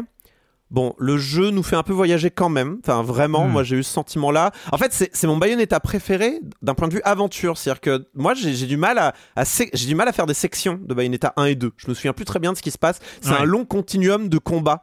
Alors que là, dans Bayonetta euh, 3, vraiment, t'as des mondes euh, qui ont euh, à chaque fois trois euh, chapitres. Euh, et euh, avec un début, un milieu, une fin, et il se passe à chaque fois quelque chose. Il y a une Ouais. boucle comme ça narrative qui se met en place, et à chaque fois c'est dans un thème différent. Et c'est vraiment Bayonetta autour du monde, et ça c'est vraiment chouette. Euh, c'est euh, Bayonetta euh, à Tokyo, Bayonetta euh, en Chine, Bayonetta en Égypte, et euh, à la fin même. Allez, je vous laisse la surprise pour le quatrième chapitre. Mais voilà, il y a, il y, a, il y, a, y a ce côté un peu voyage qui marche vachement bien. Ouais, En plus, on nous met un personnage qui est vraiment sympathique. Euh, Viola, euh, un nouveau personnage euh, dans le jeu. Moi, je l'aime. Je- Viola, je la trouve formidable. c'est vrai qu'elle est cool. C'est c'est un personnage genre qui est tout droit sorti de Devil May Cry, euh, ce qui est pas illogique pour Bayonetta. Genre punk, genre tu dis ah mais c'est encore une poseuse, mais c'est l'antithèse. Elle rate toutes ses poses, c'est très rigolo. genre elle peut ramener son katana comme euh, comme Thor peut ramener son marteau, sauf qu'elle elle arrive pas à le rattraper, elle le rate et elle va casser un truc derrière. Elle fait oh merde mince mince mince, et elle va elle va courir après son katana. C'est elle est super marrante. Moi elle me fait trop rire. La doubleuse est parfaite. Euh, vraiment vraiment c'est c'est chouette quoi. Donc bon voilà. ça, ça, remarque. Tu dis quoi? C'est mesquin, la remarque sur la doubleuse parfaite. Eh, la doubleuse, la doubleuse de Viola qui a fait un crowdfunding pour euh, des associations euh, trans. euh, voilà. Je, je tiens, je dis ça, je dis rien. je dis ça, je dis rien, bref. Euh, et du coup, euh, voilà. Bon, Bayonetta 3, du coup, il est vraiment à part par rapport aux deux autres. Il est il est bien, il est, il est bien, c'est c'est pas quelque je le recommande à ceux qui ont aimé Bayonetta, mais alors attention, c'est un peu une autre limonade. Et du coup, euh, faut juste être au courant que c'est pas exactement la même chose et que euh, c'était la fin de la, c'est la fin d'une trilogie, c'est la fin de, Ouais. c'est la fin de Bayonetta. Et euh, en fait, c'est déjà cool que mine de rien, cette série qui était pas partie hein, pour avoir Ouais, trois c'est épisodes euh, finisse par les avoir. Rien que ça, c'est chouette. Donc c'est c'est bien qu'ils aient pu garder quand même un standard de qualité sur trois épisodes aussi fort. Bon, moi je suis, je suis quand même content de l'avoir terminé et, et je suis content d'avoir pu jouer à Bayonetta tout court. Je pense que c'est une belle, une belle addition euh, à l'histoire du jeu vidéo et, euh, et euh, j'espère que un maximum de gens pourront l'essayer. Est-ce que tu as les, les petites informations? Je sais que tu fais tes devoirs avec. euh, Bayonetta 3, édité par Nintendo, développé par Platinum Games, c'est sur Switch, ça coûte 60 euros. Super, c'est tout ce que j'attendais. Question ultra débile. Euh, c'est jouable si on n'a pas fait les deux précédents? Ça perd de l'intérêt forcément? Oui, bah un peu comme, euh, je dirais que c'est aussi jouable si on n'a pas fait les deux précédents que euh, regarder euh, Spider-Man, euh, Spider-Verse euh, Oui, est regardable si on tu- connaît pas tu- très bien Tu n'as pas le Spider-Man. même. euh, Tu perds la saveur, quoi. Mais honnêtement, euh, honnêtement, je vous conseille quand même de faire les autres, surtout qui sont tous sur Switch pour le coup. Et, euh, et parce qu'ils sont un peu plus. euh, c'est une introduction, euh, le 1, le 2, ils sont plus. Ouais. Ils sont plus fins, plus. euh, ils sont. Comment dire Ils sont concentrés, ils sont plus focus. Du coup, je vous conseille quand même peut-être de les faire dans l'ordre. Je trouve que ça rend l'expérience meilleure. Cool. Bayonetta 3 sur Switch. Euh, on va continuer, euh, on va continuer avec les jeux vidéo évidemment, mais euh, c'est l'heure évidemment, l'heure évidemment tant attendue de la chronique jeux de société de Jérémy Kletskin. Salut Jérémy.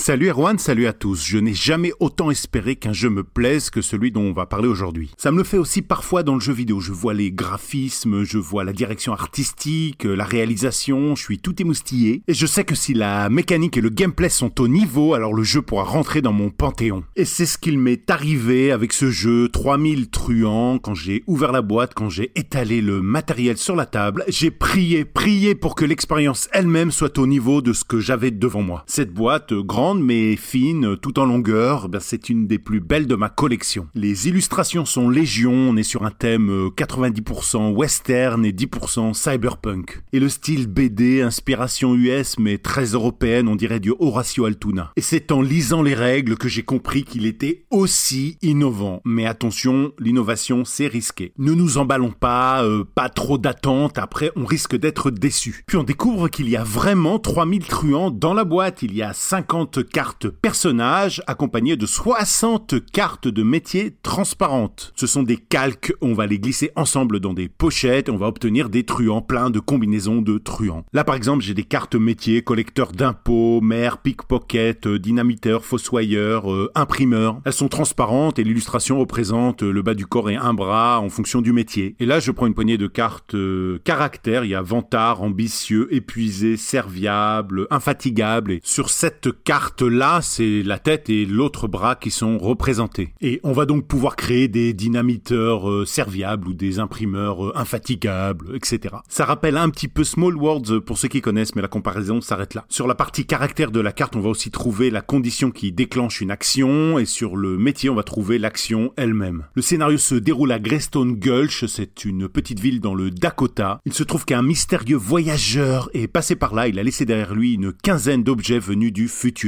Et donc les joueurs vont tenter de rassembler les objets qui rapportent le plus de points parmi ces oiseaux mécaniques, des drones, des boîtes à images, euh, des écrans, des bidules vocaux, des téléphones, des scies électriques. euh, voilà, vous pouvez très facilement extrapoler et comprendre de, de- de quoi on parle. Parlons de la mécanique du jeu. Chaque joueur a un plateau personnel sur lequel il peut recruter jusqu'à 5 truands. Et on va utiliser des cartes poker, oui, comme des cartes à jouer. On va les glisser sous le plateau devant des actions associées qui apparaissent sur certains personnages. Et donc si on n'a pas la bonne carte pour déclencher l'action qu'on voulait, on pourra quand même bluffer, mais si les autres joueurs s'en doutent, ils pourront mettre un homme de main sur cette carte poker. Il y a beaucoup de texte sur les cartes et donc des actions à foison, des conditions à foison. En gros, on va tenter d'amasser de l'argent qui va nous permettre d'acheter des truands ou de faire des actions qui coûtent plus cher. On va tenter de créer des combos qui nous permettent de faire plein de choses pendant son tour, comme regarder sous une carte objet au centre de la table ou la piller. Et ces objets, ils vont vous rapporter de 2 à 7 points, donc euh, c'est ce qu'il y a de plus important, mais on va pouvoir aussi recruter des personnages qui vous rapportent des points. Et les hommes de main, s'ils découvrent des bluffs, si vous êtes euh, vous-même démasqué, eh ben, il y aura possibilité de gagner ou de perdre des points supplémentaires. Le jeu est très riche, il est vraiment très fun, il, il est pas décevant, mais c'est pas un chef-d'œuvre. Et je me sens presque coupable parce que c'est moi qui en attendais trop. Tout est très bien, même si j'ai trouvé que la composante hasard était un petit peu trop importante. Bah oui, parce qu'une grande partie du jeu va consister à essayer de trouver où sont les objets d'une grande valeur, mais si on tombe dessus par hasard dès le début, bah ça donne un avantage que je trouve moi un petit peu excessif. Mais encore une fois, non, ce jeu, il est bien. Voilà, 3000 truands, c'est un jeu de Corée Cognetia. Le travail des illustrateurs est magistral. Il s'agit de Maticio Gebrese Lassi et de David Ardila, de 2 à 4 joueurs à partir de 12 ans pour des parties d'environ 1 heure et demie. C'est édité chez Unexpected Games et j'avoue avoir précédemment exagéré en affirmant que mes choix de jeu étaient en permanence remis en cause dans le Discord. Euh, pas vraiment. C'est arrivé une ou deux fois, oui, mais avec beaucoup de bienveillance en plus, donc je voulais juste attirer votre sympathie et votre euh, empathie. Mais ce fut un flop, j'ai reçu euh, zéro soutien, voilà, bon j'assume. Bye bye. Mais non, tu as notre soutien éternel, Jérémy. Ne l'oublie jamais. Euh, donc, euh, merci, merci beaucoup, Jérémy, euh, pour tes 3000 bandits brigands. Je, et euh, et et euh, ah, la semaine prochaine. On va continuer avec euh, les jeux vidéo et puis euh, avec un des gros jeux de cette fin d'année qui en tout cas se présentait ainsi parce que finalement c'est une licence euh, importante dans les dernières années du jeu vidéo. Enfin bon, la dernière euh, remonte déjà à 7 ans, je crois. Donc euh, on avait envie de retrouver Gotham, on avait envie de retrouver l'univers de Batman, on avait envie de euh, retrouver un peu cette patte Rocksteady, même si on savait que euh, Rocksteady n'était pas aux manettes. On avait envie de voir ce que ça allait donner avec euh, les quatre euh, sidekicks historiques de Batman qui euh, s'amusent ensemble pour protéger Gotham du crime. C'est tout le, c'est tout ce qu'on espérait avec Gotham Knights. We always said people needed something to believe in. Let's finish what Bruce started.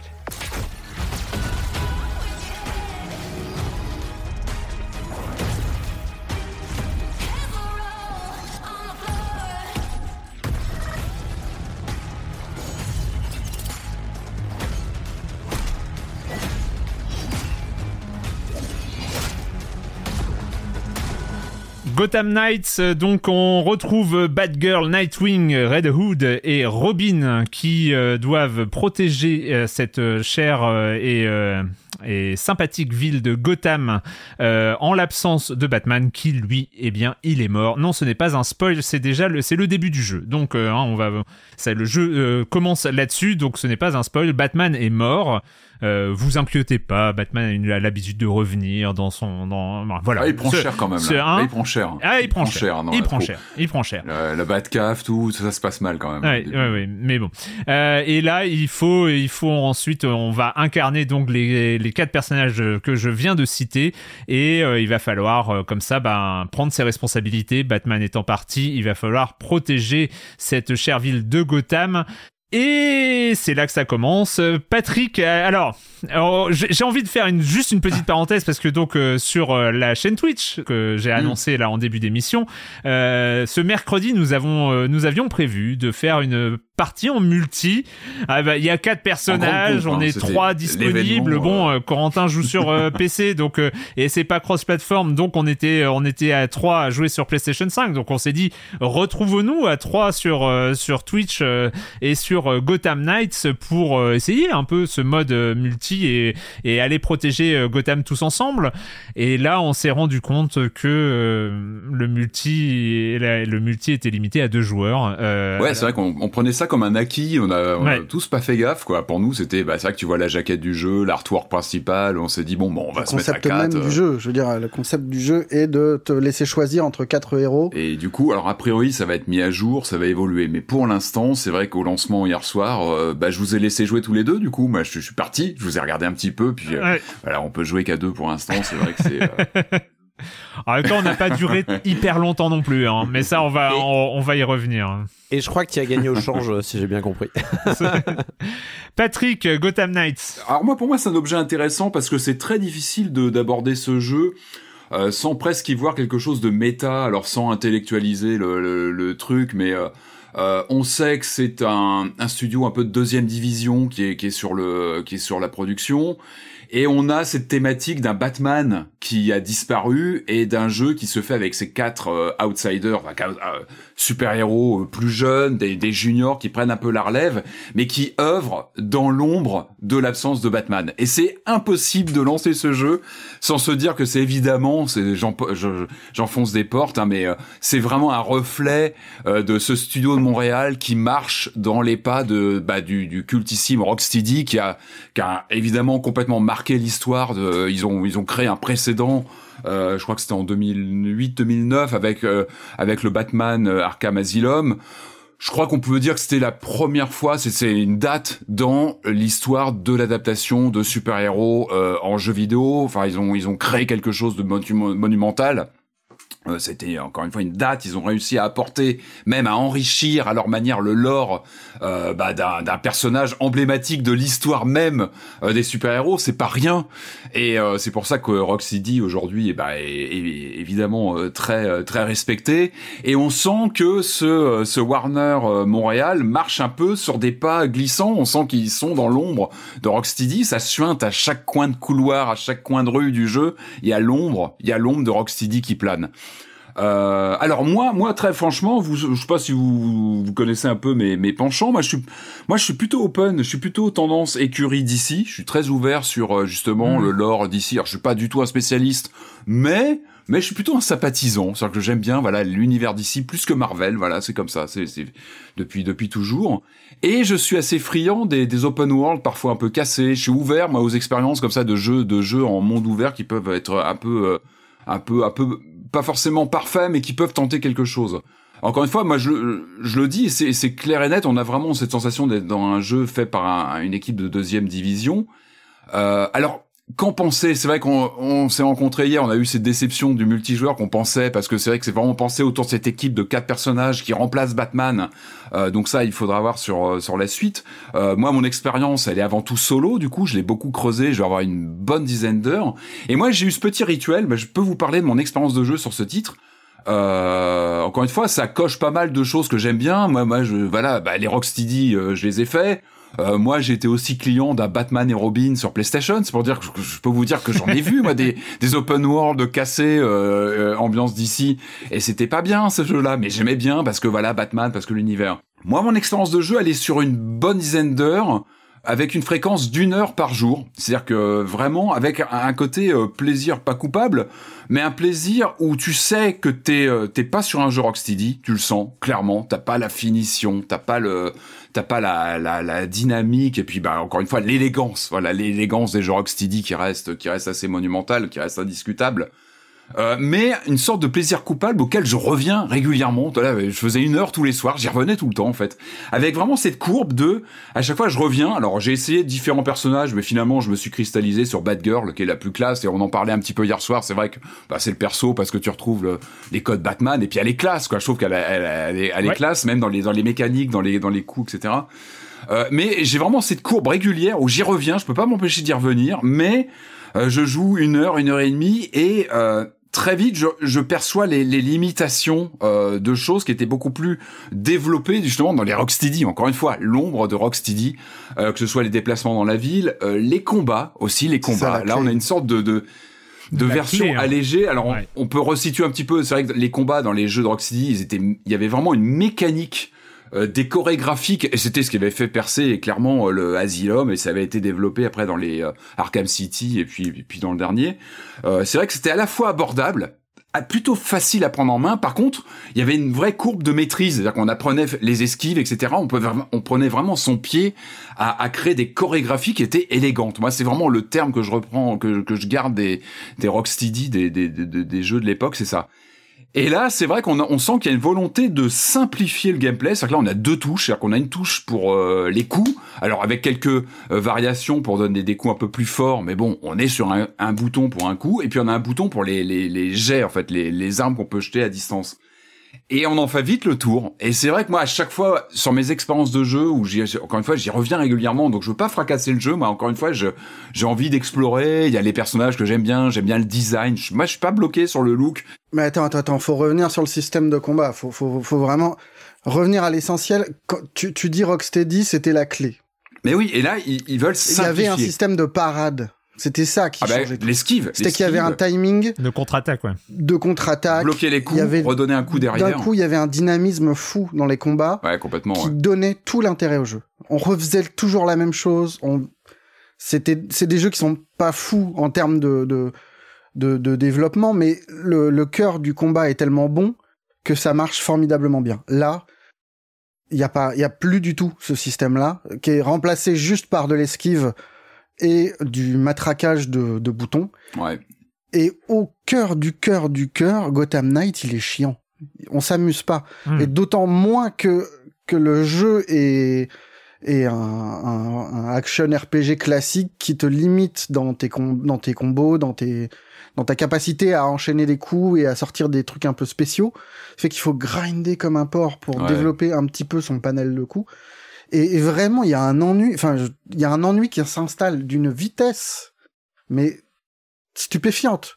Et euh, on aime ou on n'aime pas le néon, euh, le côté très violet du jeu euh, jusqu'au logo, hein, qui est. euh, Ouais, mais violet quelle image néon. du jeu, mais bon, qui, qui- pourquoi pas? Enfin, il fallait s'écarter de toute façon des codes très, euh, voilà, très euh, Rocksteady. Je pense qu'il fallait creuser quelque chose. On aime ou pas, mais il y a une tentative. Moi, c'est pour ça que je vous parle de cette expérience d'une heure et demie quotidienne, où vraiment, au bout d'une heure et demie, la manette finit par me tomber dans les mains, des mains en fait. Et c'est pas seulement pour les missions qui sont pas toutes intéressantes, mais on est en open world, on connaît les mécaniques, on sait que t'as pas toujours des, des missions qui vont être fascinantes, t'as des trucs d'infiltration un peu, un peu euh, grand public, etc. Mais ça, on connaît, on sait, on sait tout ça comment ça fonctionne. Mais effectivement, cette question des combats, c'est ce qui a fait à chaque fois, c'est qu'au bout d'une heure, une heure et demie, je me dis, mais j'en peux plus quoi de ces combats. Il y a, y a pas, il y a pas de subtilité, t'as pas de lock, t'as pas vraiment de lock, c'est tout bête, mais c'était des choses Non, qui, fonctionnaient lock. Très que bien. Pour tous les combats euh, un peu euh, où on- qui nécessitent en fait des, des, des, des jets, des armes de jet pour. euh, c'est- un bazar. Moi, c'est vraiment la question de la postérité que je me, je me pose la question. De, on sait que les Arkham, j'en ai parlé, la trilogie, non, mais- elle a marqué marqué l'histoire parce que elle reste emblématique d'une acquisition par le jeu vidéo d'un quand même d'un totem de la pop culture. Et ils ont su le faire à l'époque. Et, et là je pense pas qu'il laissera de traces même s'il y a ce plaisir encore une fois que moi je veux pas dénigrer parce que il y a ce plaisir d'un open world qui est pas parfait mais qu'on peut euh, voilà en moto t'es bad girl. Moi il y a ce petit frisson quand même. Il y a, y a- il y a un petit plaisir Ah, à se balader comme ça Il y de- a zéro frisson en moto, Patrick. Euh, Il y a un moment, elle même se traîne un peu le système ça. de combat est pas bon, mais le système de déplacement non plus. Alors que c'était aussi un des plaisirs beaucoup de grappins au centre de, de, de Batman. C'est que là, le, le grappin est relou. Tu, tu te traînes la- laborieusement pour ensuite traverser des toits, sauter comme une pierre, là où t'avais une cape qui te permettait de... Il y a aucun dynamisme, quoi. C'est vraiment... Et en fait, qui est, ce qui est très étonnant, c'est la façon dont ils ont géré les premières heures de jeu aussi. Euh, et les premières heures de jeu, on parle de, euh, vu que c'est un open world avec plein de missions, euh, plein de parcours, ça peut aller jusqu'aux 10 premières heures de jeu. C'est-à-dire Ouais, que, ça, euh, courbe, tu l'as euh, dit Marius, les, les trajets en ville sont absolument ratés au début, en tout cas, enfin et puis même après, euh, mais euh, parce qu'il faut les faire à moto ou en grappin, mais c'est un, un peu un peu relou. D'ailleurs, la moto est, est tellement, alors autant je suis d'accord avec toi sur le 10 enfin c'est rigolo quand tu montes sur la moto, la moto en elle-même c'est une bat moto, euh, donc il y a, il y a ce design classe. de bat moto quoi. Mais dès qu'elle démarre, c'est juste à Ouais, pleurer hein. quoi. C'est Elle- Non, t'as les, t'as les quatre premières secondes, tu te dis, ah, waouh, cool, il y a même les effets de lumière et tout à la Ouais. Akira derrière. et la, Et, la- en fait, au bout de 4 secondes, tu te dis, mais en fait, elle va à 12 à l'heure et il y a rien à faire. Voilà. La conduite ont- est horrible.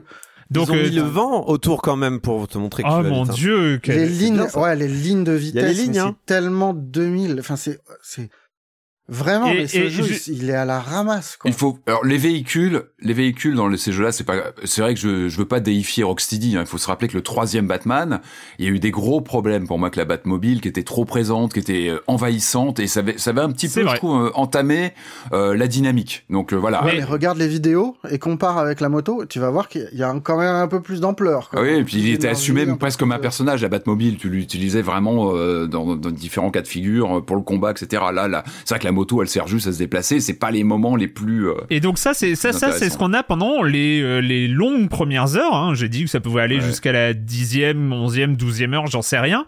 Et après, on, on débloque très assez tardivement. mais J'appelle tardivement. Je j'ai pas fini le jeu, donc je sais pas la durée totale euh, que que, que, que fait ce jeu, mais j'ai quand même joué un, un, un paquet de temps.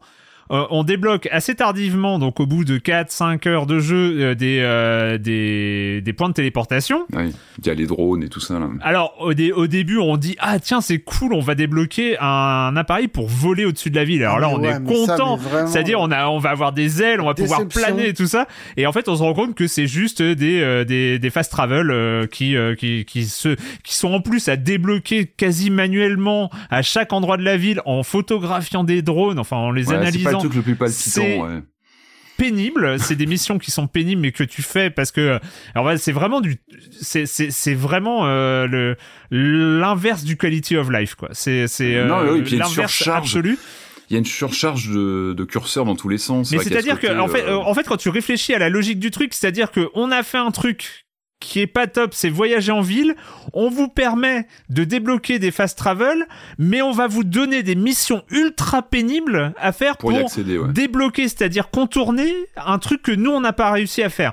Je comprends pas la logique. Et après, en plus, moi, en tout cas, moi, ça arrivait après. Ça peut être peut-être débloqué avant parce qu'il faut débloquer un défi chevalier qui est peut-être euh, euh, débloquable euh, plus rapidement si on comprend qu'il veut. Alors, je vous, je vous l'apprends. Si, si vous voulez jouer à Gotham Knights, débloquer le défi chevalier, il est pas si compliqué à faire, mais si on fait pas attention, on se rend pas compte. est dans les est là. secondaire. hein. Il faut, oui, je crois qu'il est.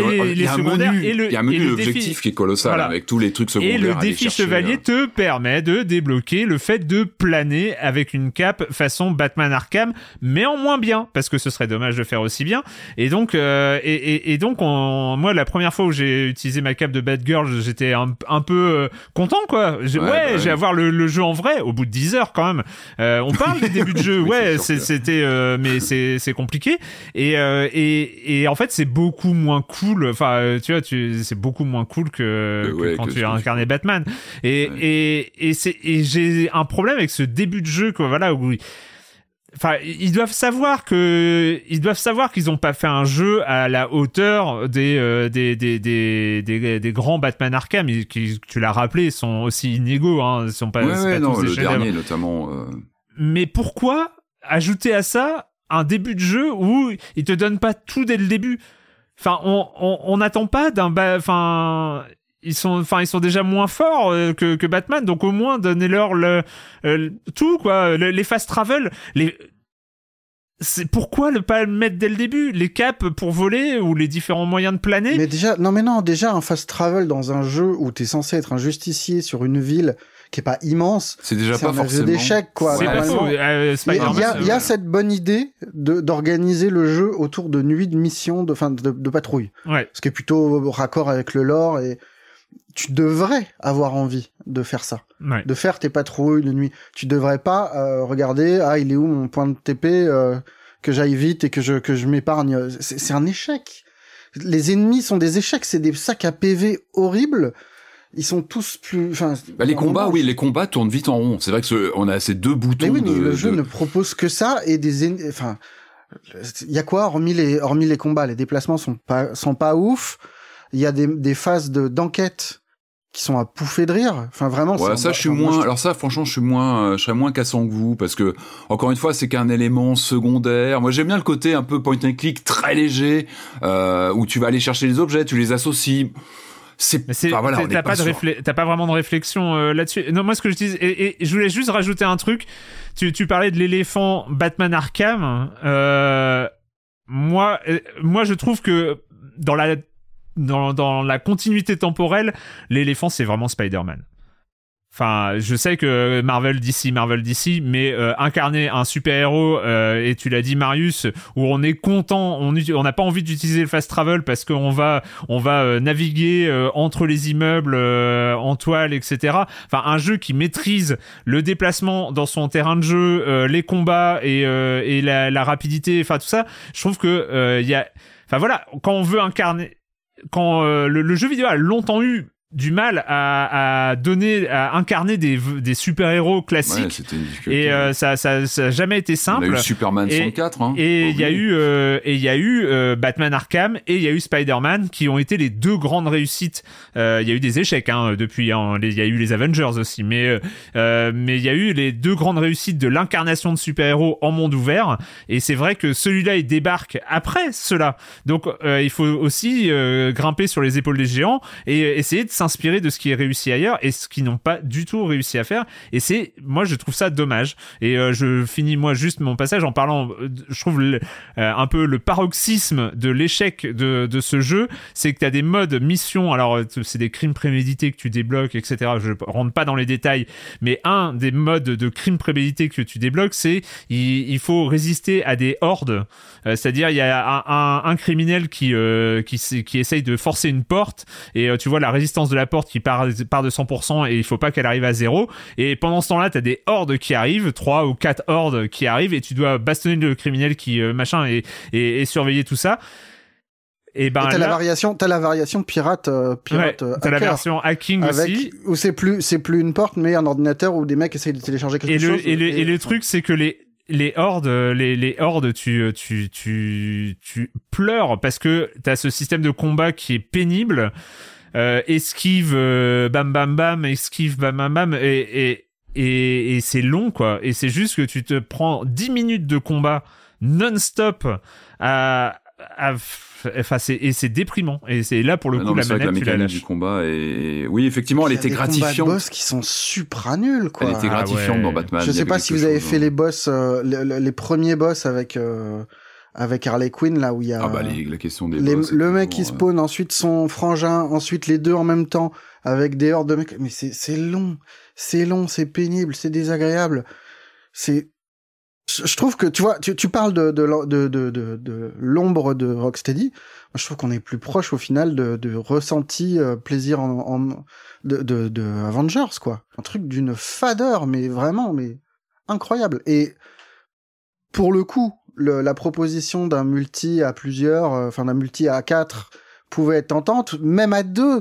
Si s'il y avait des, mais il y a même pas des, on est juste là pour taper sur des, packs de mecs.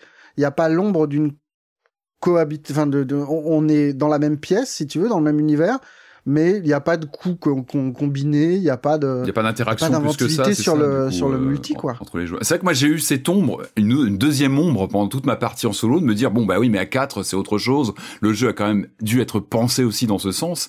Et euh, bah en tout cas pas pour l'instant. Donc euh, J'ai quand même euh, ouais, euh, signalé les, parmi les quelques points positifs en termes de, en, en, en termes de scénario. Il y a ce côté assez marrant parce qu'on peut switcher de personnage à volonté euh, dans le beffroi donc, euh, ouais. qui, est, qui, est, qui, est, qui est la base. Et c'est vrai que donc il y a un scénario principal où on va rencontrer Harley Quinn, on va rencontrer. Euh, euh, ouais, il y a du fan service. on, hein, va, dire- euh, on va Freeze, rencontrer le euh, pingouin et, et- etc. ouais. Et, euh, et, et c'est vrai que en, en fait les, les dialogues changent en fonction du personnage que tu incarnes, que tu as choisi d'incarner pour euh, pour un même euh, pour une même scène. C'est bien. Enfin il y a, il y a on, on sent qu'il y a du travail derrière. Le problème, c'est voilà, c'est quand même dommage d'avoir euh, du travail derrière et, euh, et perdre euh, perdre le truc sur euh, sur le gameplay Bah, sur le- principal. en oui, fait. les combats sur les affrontements, euh, ouais, ouais. Après, euh, enfin, moi, je sais que je tiens pour le lore, pour l'ambiance, parce que j'aime bien l'univers, donc je, je m'accroche euh, pour ça aussi. Ouais, Euh, ce qui va pas être le cas de tout le monde, mais mais voilà. Après, c'est Ouais. l'écurie euh, d'ici. On sait que c'est c'est c'est pas forcément pour tout le monde. Non, mais là, c'est pas l'écurie d'ici, c'est Batman, c'est un truc à part. Hein. On est- on n'est pas sur euh, Brainiac ou tu vois des, d'obscurs euh, univers de DC. Batman, je pense que c'est à peu près, enfin, c'est hors d'ici. C'est c'est tout le monde, tout le monde connaît Batman, tout le monde aime yes. Batman. Et je trouve qu'il y a un truc vraiment intéressant dans l'idée de, euh, L'absence. de voilà, de, de développer un jeu sur euh, les seconds couteaux, sur euh, la, la, la trilogie des Robins, même s'il n'y a pas le meilleur, mais euh, Ouais, complètement. Mais oui, de creuser. Parce qu'en plus, ils, a- oui, ils abordent des points euh, pas pointus, mais qui sont plutôt intéressants. En plus, en termes de lore, enfin, ils abordent des grands cycles euh, plutôt intéressants. euh, même dans les dans les figures, on, on va pas spoiler pour ceux qui vont qui vont creuser, mais il y a même dans les figures d'ennemis, etc. Il y a, y a des personnages vraiment emblématiques euh, de cycles intéressants. Donc ça, c'est encore une fois, moi, c'est pour le lore, je pense que qu'il Ouais. faut le creuser. Après, c'est dommage effectivement quand tu as un tel précédent de oui de mécanique où c'était jouissif. Il y avait il y avait un côté jouissif et joli et de chorégraphie gra- de chorégraphie, c'est vrai, dans les Batman, qu'on retrouve moins. Même les combats sont moins jolis. Il y a quelque chose de plus frénétique, de plus, euh, de plus saccadé, de moins, moins coulant, moins. Même si les animations sont réussies, je trouve que même pour finir des ennemis, tu vois le perso qui fait des coups, euh, des coups comme ça de, de, de, de contact, ils sont plutôt pas mal.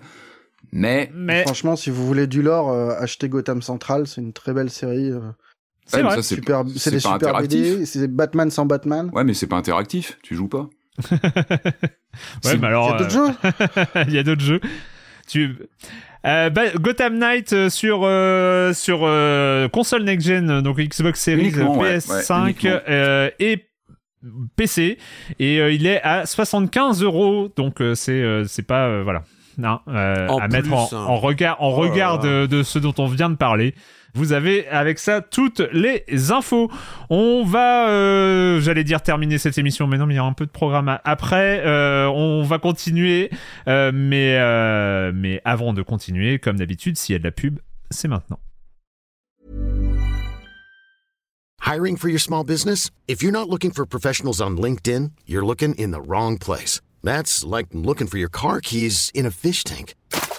LinkedIn helps you hire professionals you can't find anywhere else, even those who aren't actively searching for a new job but might be open to the perfect role. In a given month, over 70% of LinkedIn users don't even visit other leading job sites. So start looking in the right place. With LinkedIn, you can hire professionals like a professional. Post your free job on linkedin.com slash achieve today. On va continuer donc, euh, j'ai dit le programme, on est encore à parler de Signalis, Frog Detective 3 et la preview de Dead Space. Autant vous dire que pendant les pauses, je vais dire à mes chers amis de pas prendre trop de temps. Mais euh, voilà, il y a des choses dont il faut parler. Mais avant ça, évidemment, une toute petite, toute petite, parce que je me suis dit, vu le programme, on va être rapide, euh, toute petite minute culturelle. On va commencer avec... toujours, toujours pas intégré. À Hein. chaque fois, je non. Oh non Euh, On commence avec Josica Josette. Dans quel jeu vidéo mythique peut-on lire dans sa version française cette phrase lourde de sens? AA D A P euh, AA da a payé. Oh non, j'arrive pas à la lire. AA da et payé. Pardon. Ça a coupé. non, c'est pas le micro n'a pas coupé. C'est bien AA da et payé. Suivi, alors dans la même phrase, hein, c'est, euh, je, je donne les indices, c'est suivi, vas-y repose-toi, euh, vas-y repose-toi un peu. Ce qui est logique, hein, on voit la, la, la transition, euh, la transition Dans entre quel les deux. jeu on peut entendre ça? Non, lire, lire. C'est à, à l'époque on pouvait pas entendre. Ah, Indiana Jones, c'est le secret de l'Atlantide ou des trucs comme ça, non? En fait, il s'agit, euh, je vous laisse, il s'agit de la trad FR 2 parce que c'était l'époque où les jeux étaient traduits euh, comme on peut. Euh, c'était la traduction française de Final Fantasy VII qui est euh, Oh. renommée pour Ah. euh, l'étendue de sa oui, qualité générale. Euh, la traduction anglaise était déjà pas folle, mais la traduction française était euh, qui avait dû être fait à partir de la traduction anglaise qui était déjà pas folle. Donc en fait, on avait euh, des, euh, des, des- des conséquences. ouais. Ce qu'il faut savoir, ce qui est marrant et ce que j'ai appris, hein, parce que dans la discussion qui a suivi, euh, c'est marrant, c'est que euh, la traduction française, il y avait même des moments où il y avait des trois petits points points quand le traducteur, euh, je sais pas, il avait pas fait la Ou plus de phrase. place. euh, Ou plus de place, Et, des euh, fois. Je crois qu'il y avait aussi des questions de, de, de, de nombre de caractères à l'écran. En fait, Ah peut-être, mais il y avait des- du coup des, des, des trois petits points. C'est euh, la, la phrase Ouais. existait en version originale, mais n'était juste remplacée par juste remplacée par les trois petits points. Magnifique. Et j'ai- et j'aime bien cette, ce, rap, ce, ce souvenir de Cordyceps qui dit Eh ben, cette traduction française, ça ajoutait du mystère. Je me souviens de longues discussions avec les potes pour se raconter ce qu'on avait compris de l'histoire. Et donc, ça euh, un deuxième jeu dans le jeu, c'est-à-dire euh, trouver. Un euh, metagame. Voilà. À la cour de récré, le metagame de comprendre ce que, ce que nous raconte le jeu. Et, euh, et une dernière question, deuxième et dernière question hein, de Val de Sang qui dit euh, quel logiciel célèbre, euh, donc euh, on parle d'un jeu évidemment, présent sur Windows depuis l'édition 95 a été retiré à l'apparition Ah, avec bah oui. Windows Vista. Bah oui, c'est le. Mais bien sûr. Ah, le, le, le, le- démineur. mineurs? Non, Solitaire? Paint non, Ah mince. c'était c'était le flipper. Ah. Le Ah. flipper a disparu. Et il faut savoir que euh, qu'est-ce qui s'est passé? C'est euh, c'est il y a des millions de codes qui ont dû être euh, qui étaient rédigés en 32 bits qui ont dû être réécrites en 64 bits. Et le programme de flipper en question avait été développé par une boîte extérieure à, à Microsoft des années plus tôt. Et un bug en particulier affectait tout le programme et rendait le rendait impraticable. Personne ne comprenait comment le code fonctionnait. Les développeurs n'avaient rien commenté de leur code. Et euh, donc du coup ils n'ont même pas réussi à en fait du coup ils ont même pas réussi à trouver le moteur de collision et euh, ils ont abandonné euh, ils ont abandonné ce programme de flipper parce qu'ils ont été incapables de le mettre à jour euh, en 64 bits voilà Ouais, Donc, ça euh, valait, ça valait pas Macadam Bumper de toute façon, donc. euh, non mais C'est pas grave. est-ce que quelque chose vaut Macadam Bumper? Bah non, bah, Non. bien sûr que non. On va continuer avec un jeu qui, euh, un petit jeu qui est développé par un petit studio euh, allemand qui s'appelle Rose Engine. On est sur du jeu hommage, je pense, mais on va en parler. Et on est parti, en tout cas en AT. Le début du jeu commence dans un vaisseau qui s'est écrasé sur une planète lointaine. On joue une réplica. Qu'est-ce qu'une réplica? Mais on va le découvrir. Le jeu en question, c'est Signalis.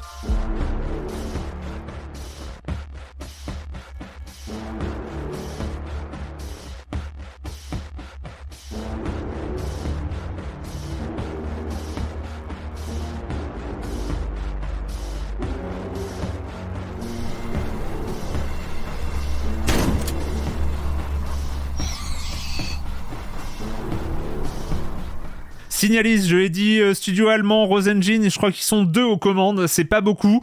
Ah, c'est Euh, pas beaucoup, hein, dis donc, hein pour, euh, ouais, vu le, ouais, ouais, vu le style du jeu et, euh, chapeau. C'est ça. On, on est, euh, on est tout de suite, euh, on est tout de suite dans une ambiance très années 90. Euh, très 95-2000 euh, avec euh, le début des polygones mais 98, pixelisés. Cette époque du polygone pixelisé euh, bah, polygone on, se droit. rappelle, euh, on se rappelle euh, Resident Evil et Alone in the Dark qui sont vraiment pour moi les deux trucs euh, les deux trucs qui ont vraiment ressurgi dans mes dans mes souvenirs au lancement du jeu. Euh, c'est euh, c'est donc euh, c'est donc Signalis. Bah est-ce que tu veux commencer sur Signalis Marius? Euh, écoute, moi j'ai lancé le jeu. Alors, disclaimer, je l'ai fait malade ah oui pendant une heure et demie. Donc, soyez, soyez. Mais c'est, c'est pas le jeu qui t'a rendu malade, rassure-nous. Non, non, j'étais fiévreux, mais j'avais envie d'y jouer, j'étais curieux, Oh, et, euh, et surtout, en quelques minutes, moi, ça m'a parlé très fort, moins pour le jeu vidéo que pour l'ambiance, qui pour moi est euh, l'adaptation d'un d'un Tsutomu On est vraiment dans Blâme, dans, dans toute une série de mangas très très noirs, euh, cyberpunk, euh, désespéré et silencieux. Euh, esthétiquement, c'est vraiment ça, quoi. Après, euh, c'est un jeu euh, lent, crispant, euh, qui fait mal aux yeux parce qu'il y a une espèce de surcouche euh, VCR qui vient habiller, donner toute une vidéo, ambiance euh, instable au truc et euh, et, euh, et Mais dès les menus, hein, c'est vrai que les menus sont, hein. sont tremblotants. euh, c'est... Et tu peux le retirer, je crois, à l'effet. Ben, Ouais. Oui, du- tu peux, mais c'est même, du jeu aussi, quoi. Et, et on est donc euh, une, une répliquant, une réplica, euh, qui cherche à s'extraire d'un vaisseau. On y arrive assez vite en naviguant dans des petites salles. On cherche à interagir avec, euh, avec ce qui traîne dans le décor pour essayer de d'abord trouver une carte, ensuite une, une clé qui permet d'accéder à, à, à- au sas du vaisseau, de s'en extraire et d'arriver dans une grande base euh, où il s'est passé des trucs, des trucs pas très, des trucs impies, et euh, et c'est tout un jeu d'énigmes et de survie parce qu'on comprend assez vite qu'on n'est pas tout seul. mais on n'est pas en flashback? On n'est pas en flashback. quand on descend dans le trou de la planète là on n'est pas Ah bon c'est- C'est en... Écoute, euh, Après, moi, plein que un- Tu as des c'est flashs. compliqué, c'est compliqué. ouais. Ah oui, d'accord. Mais parce que moi j'ai fait le début du jeu, mais euh, euh, en fait le truc c'est qu'on a un code derrière le Polaroid qu'on récupère. euh, Enfin je- voilà. Et, euh, et en fait une fois qu'on est dans la base, il y a plus le code derrière le Polaroid. Donc je me suis dit tiens euh, c'était quand même chelou d'avoir une toute une ville euh, dans une planète euh, inconnue. Donc je me suis dit c'est un flashback. On va découvrir l'histoire c'est d'avant. une boucle? Je sais pas. Mais euh, peut-être pas en fait. Bon, peut-être qu'on toute en façon, découvre. toute la tout ça. narration du jeu est en mode mystère mystérieux, hein, Ouais, avec c'est des ça. flashs, euh, des flashs multiples qui apparaissent à l'écran sans que tu des comprennes, euh, morts, euh, qui des écrans rouges qui viennent avec Ouais. euh, Réveille-toi. tout, tout ce jeu euh, très euh, nippo-allemand euh, sur les noms des, des, des, des corporations, des trucs. euh. Et après, bah écoute, c'est un jeu de survie vraiment. C'est c'est pas simple, hein. Plutôt austère. Enfin, il y a une Ouais. austérité, je trouve, latente. euh, une ambiance assez lourde. C'est vrai, quand on arrive. euh, Il est pas dur.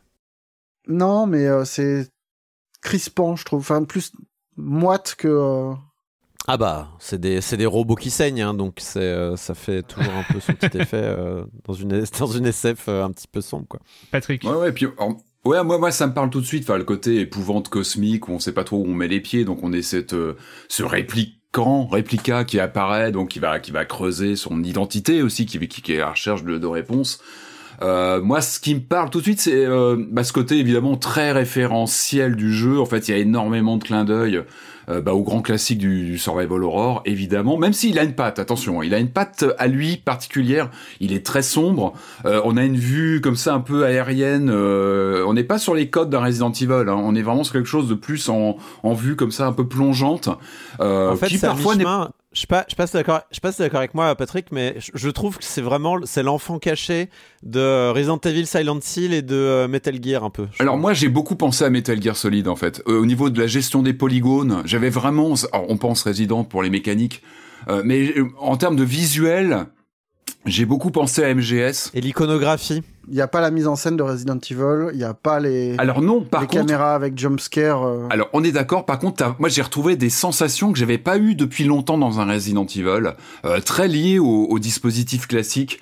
Euh, alors déjà, ça commence à la save room avec la petite musique. euh, c'est ça, c'est bardé de clins d'œil comme ça. T'as la petite musique calme quand t'es dans l'endroit où tu peux sauvegarder. Ça, c'est ça fait plaisir. Mais j'ai retrouvé cette euh, ce- ce- ce- ce- cette chose qu'on avait vraiment sur les trois premiers Resident Evil, c'est cette euh, ce moment, vous savez, de déambulation entre des cadavres, parce que évidemment, on va croiser des ennemis, on trouve des moyens un petit peu de les calmer, de les mettre à terre, mais ils peuvent ressurgir. Alors ça aussi, c'est très lié au, au fameux, euh, euh, vous savez, le remake de Resident Evil de 2002, qui avait euh, utilisé ça, c'est-à-dire que tu pouvais abattre un zombie, mais quand tu te baladais après, hop, il pouvait revenir à la vie, t'attraper. Bon, ça, ça, ça, ça me mettait sous tension continuellement. Il utilise ça, c'est-à-dire que tu retrouves ce côté, euh, tu te balades à côté d'ennemis euh, que, que tu as, que tu as, que tu as abattus, enfin des ennemis qui sont quand même assez terrifiants. On est sur des ombres quasiment animées. Euh, Il y a des choses très malsaines qui se passent au- autour de nous, mais on peut quand même en arriver à, à bout. Mais ils peuvent d'un seul coup rejaillir. On n'est jamais calme en fait quand on se balade. Euh, il suffit de voir le, du coup, le, le cadavre entre guillemets d'un d'un ennemi à terre. On n'est jamais serein. On se dit, il peut, il peut, il peut, il peut se relever sur sur nous. Et puis ce côté slalomé, parce que le jeu est quand même assez tendu, sûrement en termes de gestion des ressources. On est quand même sur une école un peu dure du euh, euh, gérer l'énergie, euh, les, les, les munitions, etc. Et j'ai retrouvé ces moments, vous Gérer savez, de, slalom un peu pire. en loose dé entre deux ennemis pour passer une porte au dernier moment. Et ça, c'est très Resident Evil d'origine, vraiment où tu, hop, t'es es content d'arriver à une porte, de l'enclencher, de passer à une porte, à une pièce suivante. Après, oui, il est bardé de clins d'œil. On est sur des menus. euh, pas toujours très confortable, je trouve, les menus où tu appelles un menu pour euh, ton inventaire, un autre pour euh, la radio, etc. C'est c'est très référentiel, même dans la, maquette, entre guillemets, à l'écran, la façon dont c'est organisé. Es sur quelque chose qui, évidemment, parle de Resident Evil, de Silent Hill, etc. C'est pas toujours très confortable, mais t'es dans ton jus euh, quand t'as cette, euh, cette, euh, voilà, cette culture du, euh, du survival euh, de l'époque. Je reviens sur le point, donc Resident Evil, qui est très clair dans les mécaniques, dans la, la façon de gérer ton, ton inventaire, tes sauvegardes, les, les clins d'œil musicaux, etc. Moi, j'ai pas mal pensé à, à Metal Gear Solid pour la gestion des, des polygones. Le show que visuellement, il y a vraiment quelque chose de Metal Gear Solid. Non, puis, Et puis, j'ai pensé à Kojima. exemple, les, les icônes qui apparaissent quand t'es devant une porte. Ouais. c'est très Metal Gear Solid. C'est très Metal Gear, L'inventaire, les objets, avec ce- cette vision euh, de côté de l'objet, avec juste un line. C'est vrai. et euh, le nom de l'objet, pour moi, c'est du Metal Gear. C'est du euh, Metal dans- Gear dans Solid texte, de hein. 98 sur PlayStation. On a vraiment ce côté low poly, plutôt plutôt sympa. Et puis, sans, je veux pas spoiler le, le jeu, mais c'est vrai qu'il y a un petit côté, même Kojima dans. Comment dire euh, Ne pas, enfin, pas oublier que tu as certains objets sur toi qui peuvent être utiles euh, sur des fréquences radio, des choses comme ça. Enfin voilà, j'en dis pas plus. Mais c'est marrant. Il y a ce côté, euh, c'est un, c'est une petite production. On sent qu'il n'y a Mm. pas des moyens mirobolants. Mais je trouve qu'il convoque des bonnes références, des bons, euh, des bons tropes qu'on connaît bah, du Resident Evil, de Metal Gear Solid, euh, où là on a un jeu un peu à la. Kojima. C'est pour ça que je pensais pas mal à Kojima Est-ce que sur. t'as euh, pas eu Est-ce que t'as pas eu ce sentiment de jouer à un, jeu DS Moi, vraiment, j'avais l'impression de jouer à Another Code des fois. Ouais, c'est vrai qu'il y a ce côté, oui, euh, euh, oui, c'est les polygones j'étais- pixelisés aussi, ça, ça- ça Ouais, fait ça en fait. plus Ouais. et plus la police qu'ils ont utilisée et je- vraiment j'avais l'impression d'être devant la police de caractère de la DS plus vrai, le ouais. fait qu'en fait on l'a pas dit mais en fait on passe comme ça de la on est sur une vision du dessus donc en top down Ouais, et puis de temps en temps on a des faces à la, pre- à la première personne en point and click Oui, et là vraiment au début, j'étais dans Another Code moi à ce Oui, c'est vrai que c'est très, t'as raison, ça fait très Overcut, je suis d'accord, avec des énigmes qui sont plutôt honorables. Hein. Moi, je trouve que c'est plutôt sympa d'aller chercher. Il y a beaucoup de lectures, Correct, faut pas oublier, encore une fois, n'oubliez pas tous les documents que vous trouvez, il faut bien euh, regarder les papiers, etc. Il y a des codes, il y a des choses à trouver. Euh, je trouve ça plutôt intéressant, je trouve que les énigmes sont plutôt marrantes. Enfin, il y a des choses, euh, voilà, avec des clés à, à, à assembler, etc. Enfin, il tente pas mal de choses. Je trouve que euh, il y a rien de vraiment inédit à part peut-être son ambiance qui, qui est très noire. Euh, euh, un inconfort et c'est ça aussi hein, le survival horror quand on repense au premier Resident Evil ou même Silent Hill le tout premier il y a un inconfort dans le gameplay. Et ça je l'ai retrouvé parfois dans des angles de caméra ici où j'avais l'impression de pas être complètement euh, omniscient ou pas tout bien voir. Et ça participe aussi à un stress quand tu rentres dans une pièce. Tu aperçois une, une masse dans un endroit tu, tu comprends que c'est un ennemi mais t'es pas complètement à l'aise sur la façon de te déplacer dedans euh, ça fait partie aussi des codes un peu un peu austères du du du du, du survival de l'époque. Est-ce que je peux te Euh, ruiner l'expérience? Est-ce que je peux te ruiner cette expérience spécifique, euh, Patrick? Bah ça dépend. Prends ton hein. flingue et que tu pointes. Ah oui, le, le c'est un ennemi. hein. Ouais ouais, je, Je, sais. dis ça Mais après, t'en fais ce que tu veux. Ouais, si t'as envie non, de mais te je te parlais peur, plus. te. Même des angles, je trouve que t'as pas toujours une vie une vue optimale. Non, mais c'est vrai qu'il y, a un- il y a un savoir-faire, je trouve, dans l'utilisation du noir Ouais. qui est hyper intense, mais qui te laisse voir quand même, qui te laisse deviner l'environnement plus que voir. euh, Ouais, il y a beaucoup de suggestions. Avec certitude, quoi. de suggestions, de euh, beaucoup de choses à lire aussi. C'est ça aussi le survival. Hein. C'est des choses qui, que tu lis à droite à gauche, des énigmes pas trop idiotes, plutôt bien agencées. Euh, voilà, moi j'ai retrouvé le sel vraiment d'un jeu. Moi j'ai vraiment beaucoup plus pensé à la PlayStation pour, pour ce côté euh, MGS, euh, éviter les persos un peu à l'ancienne. Euh, et encore une fois, une, une expérience plutôt retorse, je trouve, où t'es très vite euh, pris à la gorge. Je crois pas qu'il y ait différents niveaux de difficulté, ou alors j'ai zappé.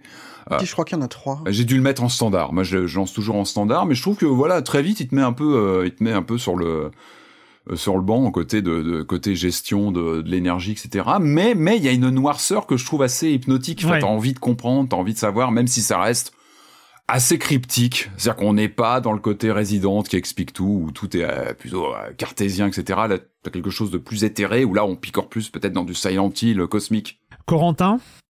Tu Silent Hill cosmique, j'aime Oui, bien. je me comprends, je me comprends. Ouais, euh, non, mais je suis d'accord avec vous. Le, le- en fait, la- l'aspect. Alors, j'ai beaucoup aimé. hein. Moi, j'aime beaucoup. Je vais le finir. Je suis, je suis pas loin de la fin là. Euh, cela étant, l'aspect euh, citation très très fort qu'on a dans ce jeu-là, parfois aussi copie-colle des défauts. Et ces défauts-là, typiquement, c'est. alors, moi, j'ai trouvé la gestion de l'inventaire lourde. Ouais. Enfin, en fait, au début, ça va. Et puis là, là, dans les, là, en gros, t'as dans le deuxième gros chapitre du jeu, euh, t'en peux plus. Parce qu'en fait, ça dur. te force à faire des allers-retours. Ça, c'est le syndrome Euh, aller-retour. ouais. Et, et en fait, ça, vraiment, c'est comme c'est du Resident Evil dans le texte, grosso modo, c'est euh, des serrures, des clés, des serrures, des clés, des serrures, des Des clés. codes, un code. Un code, allez, Un coup de radio. déjà, ça. Alors, la map est plutôt bien faite, on s'y retrouve quand même. Et puis, il y a, y, a y a une science du level design qui fait qu'il y a une symétrie, notamment dans. ouais, qui est bien enfin, fichu. Ouais. pas, pas, dans le pas dans le premier chapitre, mais dans le deuxième, il y a une symétrie des niveaux qui fait qu'on s'y repère bien et qui fait qu'on sait à peu près où il faut aller. euh, Ah, j'ai chopé cet objet, donc je peux. Il y a un côté Metroidvania, donc je peux débloquer cette euh, zone-là et tout ça. Mais vraiment là, enfin hier, euh, quand j'étais sur ce, sur une grande zone avec mon tout petit inventaire à jongler entre les clés, à trouver les caisses euh, où tu peux ranger ton inventaire. Vous savez, ces caisses dans Resident Evil, où vous pouvez mettre vo- tous vos objets en trop que vous pouvez récupérer à tout endroit. Euh, Bon, au bout d'un moment, t'en as marre, surtout que les zombies te font plus peur, tu sais où ils sont. euh, je sais pas tu- ce que t'en, tu- ce que tu t'en- les- je te coupe un instant. Même, même l'inventaire, je trouve qu'il y a un effet graphique qui peut être fatigant en fait. Quand tu regardes tes différents objets, euh, euh, ça entame un peu la, la, visibilité, la lisibilité des objets. Je trouve que c'est entre la, bah, disons qu'entre la seringue euh, qui ouais. ressemble à un bâton, le Exactement. bâton qui ressemble à un bâton, la quoi, ouais. qui ressemble à un bâton. Bon bah t'as beaucoup de choses qui ressemblent à un bâton au bout d'un moment. Entre le pistolet qui ressemble à un pistolet, le revolver qui ressemble à un pistolet, le flingue pour se soigner qui ressemble à un pistolet. Bon au bout d'un moment tout ressemble aussi à un pistolet. Ouais, puis Et les- sans parler des cartes qui se ressemblent, des boîtes de munitions qui se ressemblent. qui bah, se ressemblent avec les cartes de, oui, de passage dans Voilà. les dans les Et portes. ils ont réussi, et ça c'est fort, à transformer euh, les medikits en cartes. Oui, c'est vrai. T'as que ça en fait. T'as tous les cartes d'abonnement euh, possibles et imaginables. T'as Ouais, c'est vrai que c'est ton un peu. portefeuille ouais. à chercher entre ta Mais carte, rester sur les herbes Starbucks, vertes. L'herbe verte, ça, ça fait ses preuves depuis, depuis des décennies, l'herbe verte. D'après ce que certains viewers ont vu sur, euh, m'ont dit, c'est qu'ils allaient proposer euh, très rapidement dans une mise à jour une augmentation du nombre de cases d'inventaire. Ah, Euh, oui. Une option euh, à débloquer où il y aurait plus de cases d'inventaire. Eh Voilà. ben, c'est ce que j'allais suggérer, c'est que je comprends qu'il soit petit au début, mais il devrait s'améliorer. Ça devrait être des choses qu'on devrait pouvoir trouver au fur et à mesure, comme on trouve une nouvelle arme ou voilà. Bon, ça c'est euh, ça c'est un point et c'est vrai qu'on fait beaucoup d'allers-retours. Après, pour le reste, moi, l'horreur analogique de science-fiction comme celle-là. C'est ma cam. Enfin, vraiment, j'adore ça. Je... Là, on a parlé des citations anciennes. On peut aussi parler de nos codes, de stories untold, d'observation, où il y a cet aspect-là où on, on jongle avec des vieux ordi dans un monde futuriste euh, qui marche très bien. D'autant que voilà, on te fait jouer avec une radio, on te fait jouer avec des vieux ordinateurs. Tout est en 3D. Ça, c'est c'est important à dire. C'est-à-dire que les, les phases de point and click sont également en 3D. Donc il y a un côté, euh, comment dire, en fait, en fait, t'as l'impression d'être devant de la 3D précalculée, mais en fait, tu te rends compte que non, c'est de la vraie 3D qui est devant Ouais. tes Ouais, yeux. Et il y, a- il y a ce côté un peu, waouh, c'est comme avant, mais en mieux. Enfin, il y a, il y a un côté qui est, qui est vraiment chouette euh, que moi j'ai vraiment beaucoup aimé. Genre, euh, et, puis, et du coup, ça te donne l'impression de, alors que c'est ultra scripté, c'est ultra dirigiste, euh, t'as l'impression d'avoir une liberté dans la résolution d'énigmes que tu n'as absolument pas. Ah bah non, mais par exemple, tout, ouais. euh, quand tu touches à des boutons et que tu te rends compte que waouh, les boutons s'activent pour de vrai. Et que c'est pas juste une image que tu remplaces, t'as as, l'impression vraiment d'interagir avec le monde euh, qui est devant toi. Et, et ça, c'est vraiment chouette. Et en fait, c'est pour ça que je parle des jeux DS, que j'ai vraiment l'impression d'être de nouveau, euh, avoir cet émerveillement de faire d'écran tactile et de waouh, j'interagis vraiment avec mon monde, c'est chouette. Le retour de Les- Sing, on, on les attendait plus. Et, et, et du coup, et du coup, ça, cet aspect euh, tout, tout en 3D, euh, euh, ces, ces évocations plus. Tout, en effet, les références que, que, que Marius a, a citées, c'est vrai qu'il y, a- il y a ce côté euh, SF euh, cradingue, quoi, euh, un peu dégueulasse. Et, et même, enfin, je veux dire, dans le choix des mots, tout est en allemand. Euh, Il y, a, y, a y cette architecture un peu brutaliste. Tu, tu sens qu'il y a de la politique un peu euh, derrière, qu'il y a eu des trucs. Ah Bah. Je, je vois, je vois Marius faire une moue, mais c'est vrai que quand j'ai vu le, le- la forme de, de, de, de l'entrée en fait de la base, j'ai fait ah tiens, euh, on sent que c'est un truc un peu communiste. Il y a, il y a toute cette propagande un peu euh, qui rappelle en effet l'U- l'URSS euh, à l'intérieur de, de la base euh, avec les rôles bien donnés. Il y a les bunk beds que tu que tu fais les comment dire les dortoirs avec tous ces lits superposés. Tu fais bon ok, ça devait pas être évident évident de vivre dans ce. Il y a dans- quelques dans vannes d'ailleurs de- dans le jeu. hein. Il y a quelques vannes sur justement, c'est tout ce que possèdent ces, ces gens-là. Les ouvriers ont que ça, machin, c'est tout pour eux. Mais on rit Enfin, pas beaucoup. Non, on rit pas. Ah non, ouais, c'est pas vraiment. ah c'est pas On festif, non, pas c'est pas. euh, Mais, mais, mais, mais tu sens qu'il y a aussi des évocations de, de trucs un peu plus récents. Enfin, je veux dire, au bout d'un moment, c'est un jeu avec des réplicantes et des gestalts. Oui, bah oui. oui. Bon, euh, ils ont joué à Nier, ces gens-là, il y a pas de problème, on a compris. Euh, y a, ils ils ont joué à Nier, ils aiment beaucoup Evangelion, pas de problème. Euh, Il il y, y a ces flashs euh, avec euh, juste des mots. C'est-à-dire qu'il y a ce montage, un peu cette mise en scène, ce montage euh, beaucoup plus euh, dans la symbolique que dans, euh, la, que dans le, le- le raconter une narration, euh, un, truc, un truc plus russe en fait, un truc plus... Enfin vraiment genre on va on va t'afficher un mot à l'écran euh, comme ça sans raison euh, qui, qui aura juste une symbolique euh, et, et donc il y a- il y, a quelque chose que je trouve assez unique et qui, qui donne vraiment c'est en fait il est là le surplus le, le charme de ce jeu c'est pas juste un Resident Evil dans l'espace un néo Resident Evil dans l'espace il y a quelque chose d'un peu plus d'un peu japonais d'un peu euh, Très japonais, je trouve. Il y a un langage de l'animé, oui, du manga qui est complètement avalé et bien. Enfin, je trouve. voilà et recraché C'est bien c'est pas fait, genre il est avalé on et va faire recraché comme bien. eux. C'est euh, tu sens que c'est profondément aimé et euh, et que ça fait partie de leur imaginaire maintenant quoi. Et ce choix d'avoir tout traduit, sauf euh, ce qui est en gros écrit sur les murs, euh, ce qui est écrit sur les affiches et tout ça, où tout est en allemand, ça donne un cachet vraiment assez unique au jeu. Euh, c'est une, une très bonne décision d'avoir euh, décidé de, tout garder en allemand, parce qu'en plus ça, ça marche bien avec l'ambiance entre guillemets politique du jeu, où tu sens que euh, voilà, ça évoque des choses historiquement et tout ça. Oui, et puis c'est pareil, c'est tout, il y a tout un pan de, de la culture jap qui est euh, qui, Qui aime bien l'allemand, bien sûr. qui ne voilà, qui ne jure que par l'allemand dès qu'il s'agit de. Ouais. C'est pour ça que j'ai cité Evangelion aussi euh, et Nier euh, Ouais. qui, qui, qui aime bien l'allemand. Pour euh, peut-être pour euh, pour terminer, c'est vrai que mes impressions euh, c'était très étrange. En fait, il y a il y a il y a vraiment un sentiment cool de et vraiment positif, euh, je trouve, qui euh, qui se dégage. Mais à, à- je trouve à un moment, le côté patchwork à tous les niveaux, il y avait un, il y avait un sentiment d'étrangeté en fait face à cet objet. C'est-à-dire que t'as l'impression qu'ils maîtrisent toutes les références qu'ils utilisent et ils les aiment. Ça, se ressent aussi l'amour qu'ils ont pour euh, leurs matériaux de, de, base. Mais à un moment, tu te dis, mais elle, enfin, ils, ils ont fait que ça en fait. Ils ont pris des petits bouts de tissu, ils ont recousu et euh, ils en ont fait une gigantesque couverture patchwork avec euh, en termes de que ce soit en termes de gameplay, en termes de design, en termes de visuel, en termes d'univers. Enfin, il y a et, à la fin en fait t'as ce t'as ce truc très étrange de te dire que tu sais euh, tu comprends très vite, par exemple, c'est très drôle sur les énigmes, tu, tu comprends très vite les énigmes qui vont venir, tu comprends très vite le déroulement de ah bah du coup là maintenant je cherche une carte perforée qui va me donner accès à un manuel, qui va me donner accès à une fréquence, qui va me donner accès à un code. Tu comprends très très vite, t'es parce que t'es, t'es, tu connais tout ça. C'est, c'est vraiment euh, le, c'est vraiment un univers commun.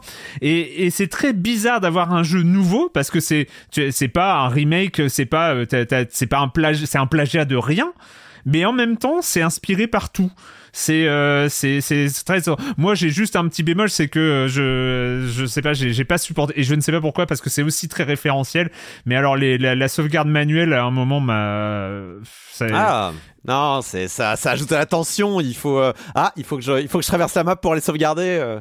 Ah ouais, mais euh, à un moment, j'ai oublié de sauvegarder avant de changer de niveau et, et je pouvais plus revenir au niveau précédent.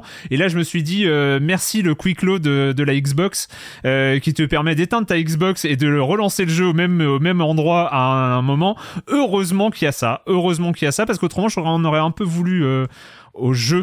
Donc euh, Signalis que vous pouvez retrouver partout, donc euh, PlayStation, Xbox, PC, Switch et qui est aussi disponible directement sur le Game Pass de Microsoft. Euh, que euh, bah, évidemment vous aurez compris euh, que on le conseille vivement, même si euh, il y a voilà, on vous a dit l'univers, on vous a dit les gens, on vous a dit toutes les références et toute cette performance qui consiste à tout mettre ça dans un shaker et d'obtenir un truc de bon goût, ce qui est comme ça, rien que rien que ça, c'est une performance en soi. Bref, euh, c'est une vingtaine d'euros. On va continuer, on va continuer avec un jeu, en- un jeu important, un jeu important euh, qui n'a pas l'air important mais qui l'est peut-être.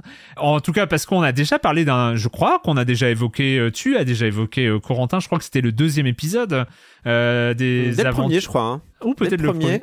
Dès le premier. Mais je, je- par contre, T'as fait le sur 1 et le deuxième. 2 déjà sur euh, Si on s'en joue?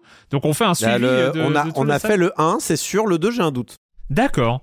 Eh ben, on va parler, euh, de toute façon, quoi qu'il en soit, on va parler du troisième épisode des aventures de Frog Detective.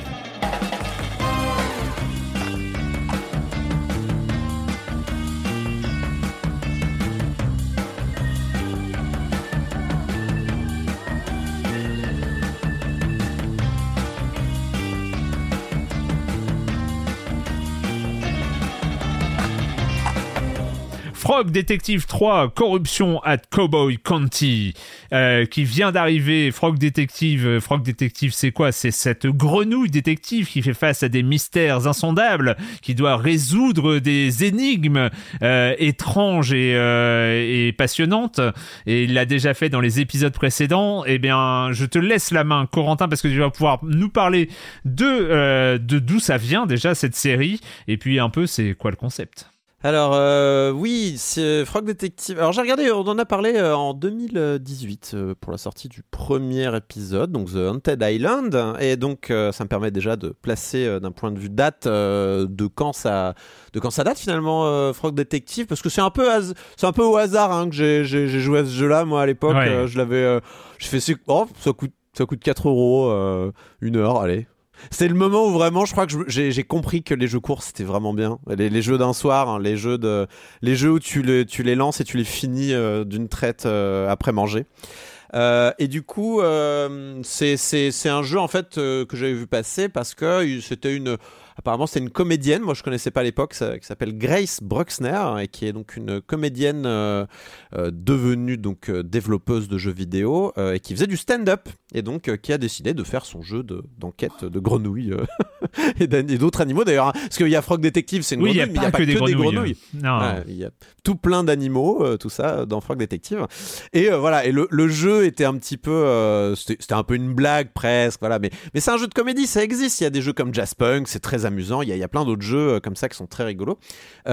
Et euh, à la fin de Frog Detective 1, il y avait un trailer pour Frog Detective 2, mais c'était, on se disait c'est encore une blague, tu vois, c'est c'est Ouais. une blague de plus dans le truc. Sauf que non, elle a sorti Frog Detective 2 et je l'ai fait, c'était marrant. Et puis à la fin du 2, eh ben, il y, a un- il y avait un trailer pour le 3. Et du coup, euh, waouh, c'est incroyable, ça devient une saga, une vraie saga. Surtout que, genre, euh, à la fin du 2, elle indique euh, euh, la saga Frog Detective arrive à une fin, euh, à une fin incroyable dans Frog Detective 3. Donc, on attendait, là, pour le coup, on Bah savait oui. que c'était pas une blague, que le 3 allait arriver et que c'était, ça allait être la plus grosse sortie de 2022, très certainement. On, euh, voilà, je- on ne savait pas encore si Elden allait Ring n'a qu'à bien se tenir. Voilà, exactement.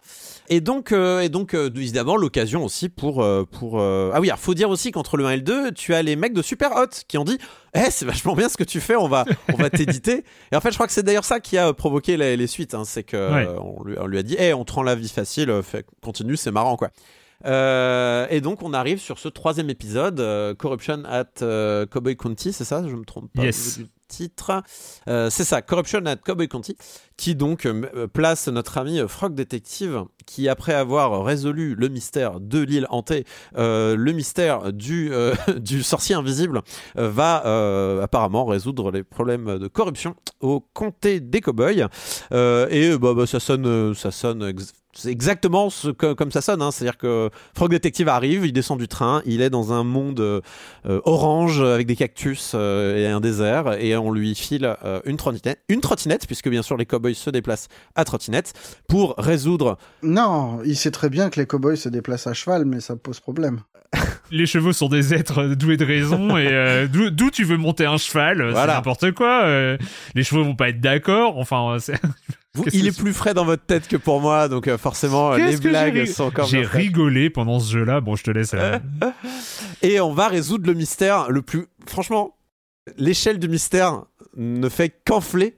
Puisque cette fois-ci, Frog Detective va devoir résoudre un problème terrible qui est que quelqu'un a volé tous les chapeaux du, du comté des cowboys, donc il n'y a plus personne qui a de chapeau. OMG. Ce qui est Euh, super dangereux, parce qu'avec le soleil et tout, Bah ça, ouais, fait ouais. mal, ça fait mal aux yeux, ça fait mal à la peau. Ils le vivent plutôt bien quand même, je, je trouve, hein, dans le. Globalement, ça va. Globalement, ça va. Et ce qui est, et ce qui est étonnant, c'est qu'il reste quand même, euh, il, y a, il- il y a quand même euh, un personnage qui a gardé son chapeau et c'est le shérif. Euh, le, le shérif qui est, qui est un peu, un peu Qui est taciturne, le seul à être un peu malheureux, quoi. hein. Ouais. Ah ouais, pas, pas- bien. Et pas très bavard, Pas très- ce shérif. pas très prolixe, non. Il est, il est pas, puis pas très sympathique hein, dans l'ensemble. Euh, mais surtout, surtout parce que on, on nous introduit Frog Detective depuis le premier épisode comme étant le deuxième meilleur détective, puisque le premier, eh bien, c'est euh, Lobster Cop. Ouais. Lobster Cop qui est le premier. Euh, et on dit ouais, c'est c'est c'est c'est c'est euh, policier Omar, je sais pas comment dire, euh, euh, Omar flic. C'est pas mal, Omar Flick, je trouve.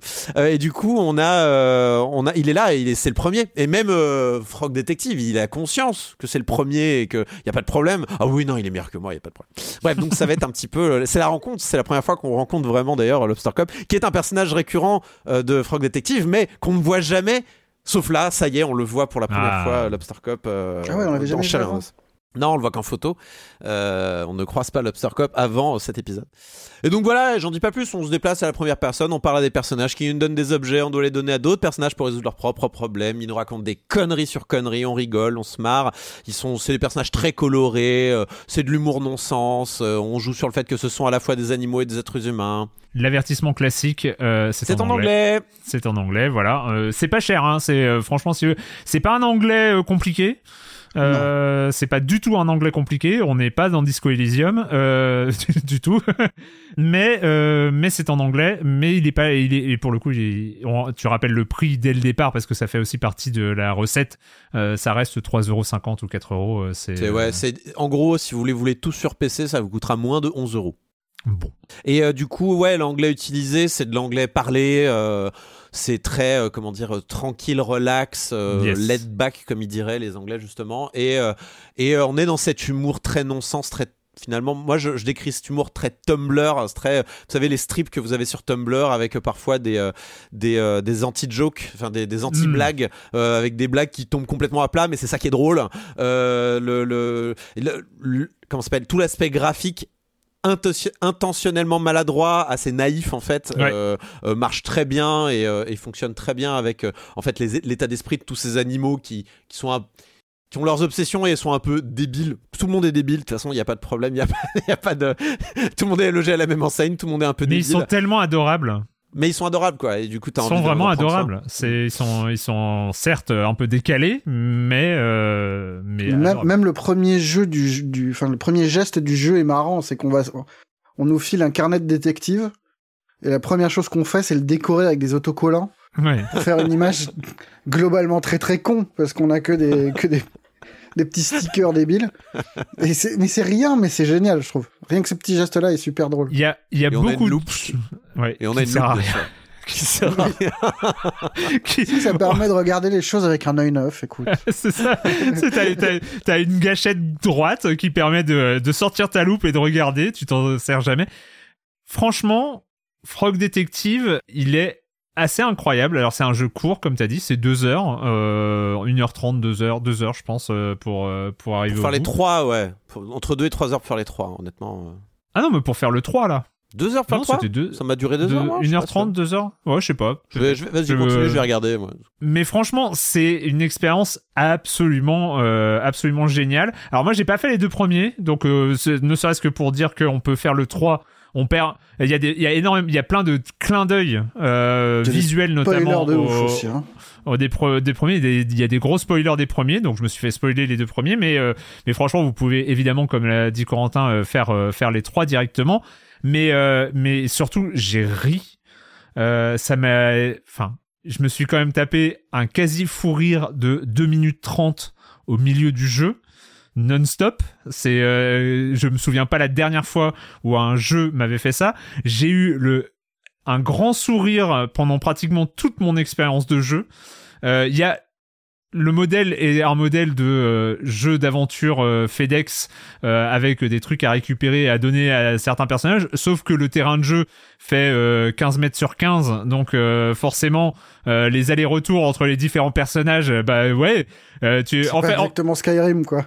c'est pas Skyrim. Non mais par C'est- contre, par contre, pour, pour rebondir sur ce que tu dis sur Twitter, ils ont fait des comparatifs très sérieux de la taille de la map entre les trois jeux pour montrer les efforts qui ont été faits. C'est très drôle, sachant que les trois jeux sont minuscules. Et enfin bref, c'est c'est marrant. Mais en plus, le truc est super fluide, c'est-à-dire que euh, tu parles à un premier personnage qui a besoin de tel objet, tu parles à un deuxième personnage qui a besoin de tel objet, tu parles à un troisième personnage qui a besoin de tel objet, tu pourras un quatrième personnage qui a besoin d'un tel objet, mais qui a l'objet euh, qui satisfait le premier personnage. Donc en fait, t'es jamais, euh, jamais à court de trucs. En fait, c'est très naturel. Les, toutes les interactions euh, se font euh, de manière très fluide et euh, t'as des et t'as des dialogues qui sont absolument incroyables, qui sont soit drôles, soit poétiques. T'as as une sorte d'ambiance générale euh, qui est à la limite de euh, la ZAD anarchiste. Enfin, tu vois, de Ouais. Enfin, t'as l'e- l'esprit anard, euh, l'esprit libertaire qui qui plane euh, sur euh, sur cette production avec euh, évidemment avec euh, un second degré, de l'humour et tout ça, mais une vraie ambiance libertaire en fait en, sur les les hors la loi qui disent mais on n'est pas des méchants, on n'est pas des méchants, on est des hors la loi. Enfin, on n'est pas des non, on n'est pas des brigands, on est des hors la loi. Mais ça, mais vous respectez pas la loi. Oui, mais à partir du moment où il n'y a pas de loi, où est le problème d'être hors la loi Enfin, c'est et t'as des comme ça des trucs qui vont dans l'absurde, mais qui dessinent comme ça un, un univers ultra bienveillant tout le temps. Et mais qui euh, finalement te prend à contre-pied, enfin te surprend régulièrement. Et tout ça pour dire que c'est un jeu éminemment sympathique et, et que t'es, enfin franchement, je suis arrivé au bout. Euh, il était beaucoup trop tard pour euh, pour ma santé, euh, ce qui fait que je suis un peu fatigué. Mais euh, mais je regrette absolument pas. On regrette pas d'a- d'arriver au bout de Frog Detective. C'est pas long comme on vous l'a dit, et euh, c'est vraiment un truc. euh, euh, moi, rien que pour le fou rire au milieu du jeu, euh, je Non, et puis Voilà. c'est c'est dans la lignée de ces jeux comédie qui sont assez rares, mine de rien. Euh, on a donc j'ai cité Jazzpunk, mais il y a aussi The Stickmin, euh, The Stickmin, euh, j'ai oublié le nom, Henry Stickmin.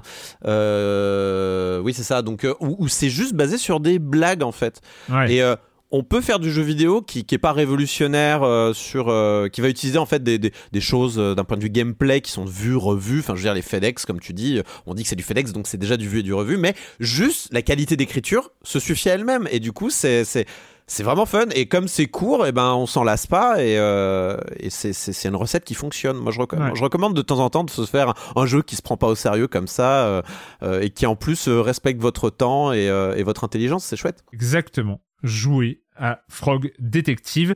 Euh, donc c'est le, le prix exact. Enfin bon, c'est peu de, c'est pas beaucoup. Frog d'euros, en fait. Detective, alors je vous conseille pas d'acheter le pack. Donc il y a The Entire Mystery qui est euh, sur euh, qui est sur qui est sur le, le store Microsoft, mais attention, le jeu n'est disponible que sur PC, donc c'est, on peut, euh, je crois que c'est le cas de Marius. Tu pensais que le jeu était disponible sur Xbox, notamment à cause du fait qu'il soit dans le Game Pass, Ouais.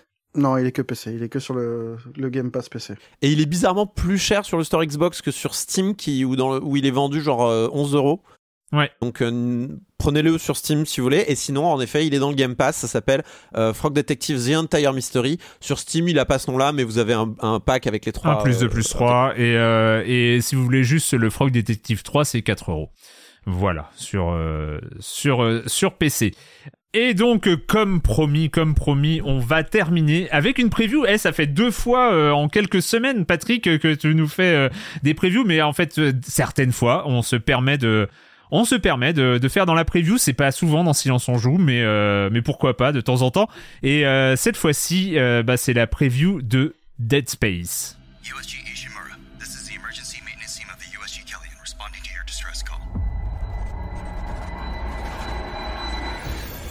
Isaac Clarke. What have you got, Isaac? Half the Ishimura's in the red. Engines, hull, the trams. Can you handle it alone? Fix the centrifuge. Get the fuel running. Dead Space, donc le remake, tu vas Eh oui. pouvoir, tu as mis la main dessus. J'ai mis les mains dessus. Alors c'est vrai que les amis, on est, bah c'est c'est un peu du bonheur en ce moment. On va revivre le, grand retour. On parlait de, de Resident 4 la, la semaine dernière, du coup. Euh, et là, c'est le retour de Dead Space, donc le fameux survival euh, ambiance spatiale de la, de la fin des années 2000. Alors moi j'ai eu la chance de pouvoir l'approcher à Paris. En fait j'étais en, j'ai pu faire une petite heure de jeu, de prise en main vers le début du jeu, on va dire, hein, le- dans les premières minutes de gameplay. Alors j'étais en présence de Eric Batiza et Roman euh, Campos Oriola, qui sont tous les deux du studio Motive hein, et qui, qui ont accompagné comme ça ma séquence de gameplay. J'ai pu échanger avec eux, c'était très intéressant parce que pour tout vous dire, euh, moi j'avais relancé le, Dead Space euh, sur Xbox, hein, qui est rétro-compatible sur la sur la One, donc je l'avais relancé. J'ai j'ai fait mes devoirs avant d'aller faire la presse en me disant bah tiens je vais me voilà, je vais me remettre dans l'ambiance. Et en jouant, je me disais, mais en fait, il a super bien vieilli. Enfin, c'est un jeu qui était quand même assez exceptionnel à l'époque, le Dead Space, on en avait parlé. Et ça reste, euh, ça reste un, monument d'horreur qui a, qui, évidemment été repris par la suite et euh, qui a eu, qui a eu des suites d'ailleurs euh, au sein de la saga. Donc, pour vous dire, j'y suis allé avec beaucoup de méfiance en me disant, mais pourquoi le refaire, quoi? C'est pas si vieux que ça, finalement, une quinzaine d'années. Et alors j'avoue que manette en main, manette en main, euh, je suis plutôt emballé. Alors il y a évidemment, alors ce qui saute aux yeux quand on lance le jeu, il y a plusieurs choses. Euh, on a évidemment une progression visuelle qui est évidente. Enfin, on sent que là, Oui, c'est un peu le minimum. comme disait donc le game director et le creative director, ils sont repartis de zéro. En fait, ils ont ils ont ils ont rien gardé du code du jeu original.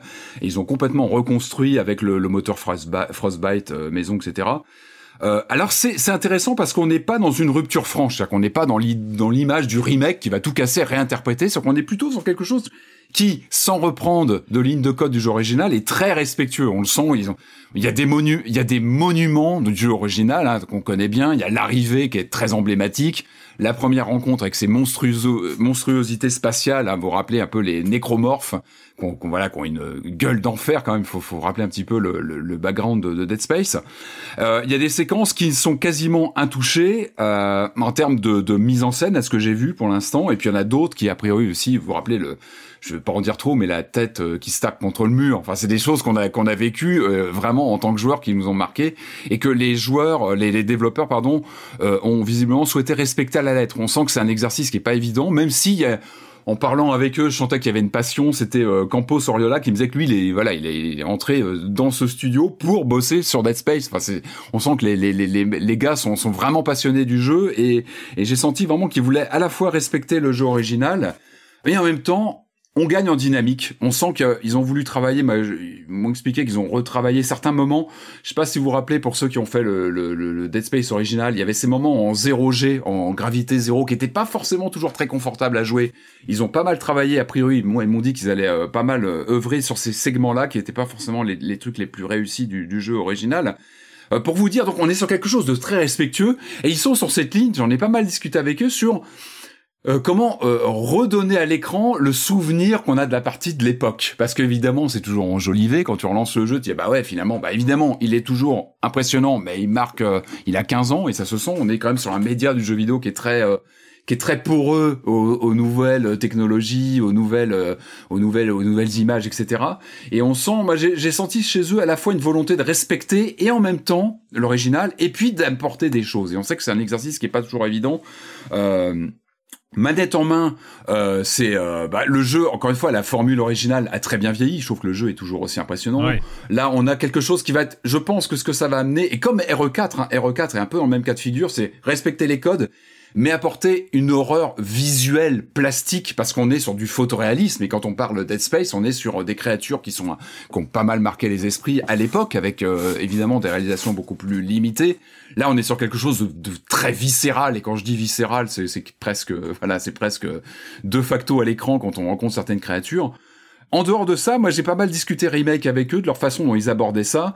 Euh, ce que je trouve intéressant, c'est qu'ils refont le premier Dead Space, mais en prenant en compte des choses du 2 et du 3 qui sont pas toujours réussis. Hein. On a, on a connu la trilogie Dead Space, notamment sur le troisième, mais ils ont pas hésité à, à amener. Euh, je crois qu'il y a un monstre, notamment du deuxième. Il y a des, des apports même en termes de gameplay euh, des suivants. Donc c'est intéressant même dans l'objet remake, c'est-à-dire de se nourrir euh, de bah, du d'un cycle de jeux précédents et pas seulement se cantonner au premier volet, qui avait quelques quelques petites imperfections qui avaient été notamment évoluées sur le, le gameplay sur les sur les suivantes sur les sur, les volets suivants. Et puis moi, ce voilà, en parlant avec eux, ce qui me disait, ce qui est intéressant, c'est qu'ils ont réévalué aussi la la géographie, la topographie des lieux qui n'était pas réaliste. Ce qui me disait à l'époque, on passait un sas, on prenait, vous savez, les métros, les tramways internes dans la base, mais il n'y avait pas finalement de cohérence visuelle. Là, ils ont vraiment travaillé à avoir une cohérence euh, des lieux, c'est-à-dire qu'on pourra, on aura quelque chose de plus euh, euh, matériellement plausible. Donc ça, je trouve ça intéressant. Et puis évidemment, moi, ils m'ont, en parlant avec eux, ils m'ont dit oui, on est sur un remake, on est très respectueux du matériau, donc on sent qu'ils sont fans, mais ils se réservent notamment, évidemment, bah, le, cette portion de liberté de surprendre les fans. Et ça, ça va être le jeu qu'on. Et ça, je pense que ce que Capcom, je l'ai vu avec Hero 4 aussi, c'est à la fois on parle à une nouvelle génération, c'est le but d'un remake comme ça, mais c'est aussi parler aux anciens, aux vétérans de la version originale leur faire plaisir en retrouvant les codes, l'ambiance et la Dead Space que j'ai vu, c'est très proche. Mais même le, le, HUD, tout est vraiment très respectueux de, ce qu'on avait à l'époque. Mais en même temps, en créant des petites surprises, m'a pas mal. J'ai même pendant la, la, la, la, courte partie que j'ai faite, j'ai eu quelques surprises en notamment du côté des, des, des boss. Et c'est ce terme de dynamique. Alors dynamique donc dans les dans les lieux qui, ont été un petit peu redessinés pour être plus cohérents, et puis dynamique aussi dans le dans les créatures qui vont se, qui avoir un comportement peut-être moins scripté, qui vont pouvoir plus se déambuler, nous surprendre dans un coin de un coin de couloir. Et on sait que ça c'est important dans un Dead Space pour garder le joueur sous pression tout le temps. C'est ce que c'est vraiment ce que me disaient les développeurs. C'est on veut le garder tout le temps le joueur sous pression. C'est même quand tu reviens dans un local, dans un endroit que tu as nettoyé, bah t'es pas à l'abri d'avoir un, voilà une monstruosité qui, qui, qui réapparaît parce que parce qu'elle s'est baladée différemment et crée encore de la surprise. Toujours dans cette idée de remake, je trouve ça intéressant, c'est qu'ils ils ont parcouru tout le lore, qui est assez étendu, un Dead Space, je sais pas si vous avez suivi, évidemment, on a les trois jeux, il y a eu des Ah oui. dessins animés, des animations qui étaient plutôt trash, d'ailleurs, assez, assez étonnantes, Euh, il y a eu des romans, enfin voilà, il y a eu des jeux spin-off, il y a eu des shooters, et tout ça, ils l'ont assimilé, et ils m'ont dit, voilà, nous, euh, on va apporter des choses pour aussi inscrire ce remake en, en captant des éléments d'un lore qui s'est quand même pas mal euh, développé comme ça au fil des suites et des, des, itérations et je pense que c'est intéressant de voir comment ça, ça fait évoluer aussi l'idée d'un remake qui doit aussi aspirer euh, le passif d'une d'une franchise qui a évolué avec différentes formes etc voilà il y a des choses qui qui m'ont marqué, m'ont dit que justement tout, ce, tout le rapport à la femme du héros, bon, qui était, euh, voilà, qui, qui, je vais pas revenir dessus, ça fait vraiment partie de la trame scénaristique de l'original. Je vais pas spoiler, non pas non, pas trop spoiler non plus le, le remake, mais euh, ils vont accentuer ça aussi, la quête plus intime du héros, qui est importante hein, dans Dead Space. Il est là pour une raison, il enquête, enfin, il cherche des réponses aussi. Tout ça va être creusé peut-être via des objectifs secondaires. Ça, je, trouve c'est intéressant.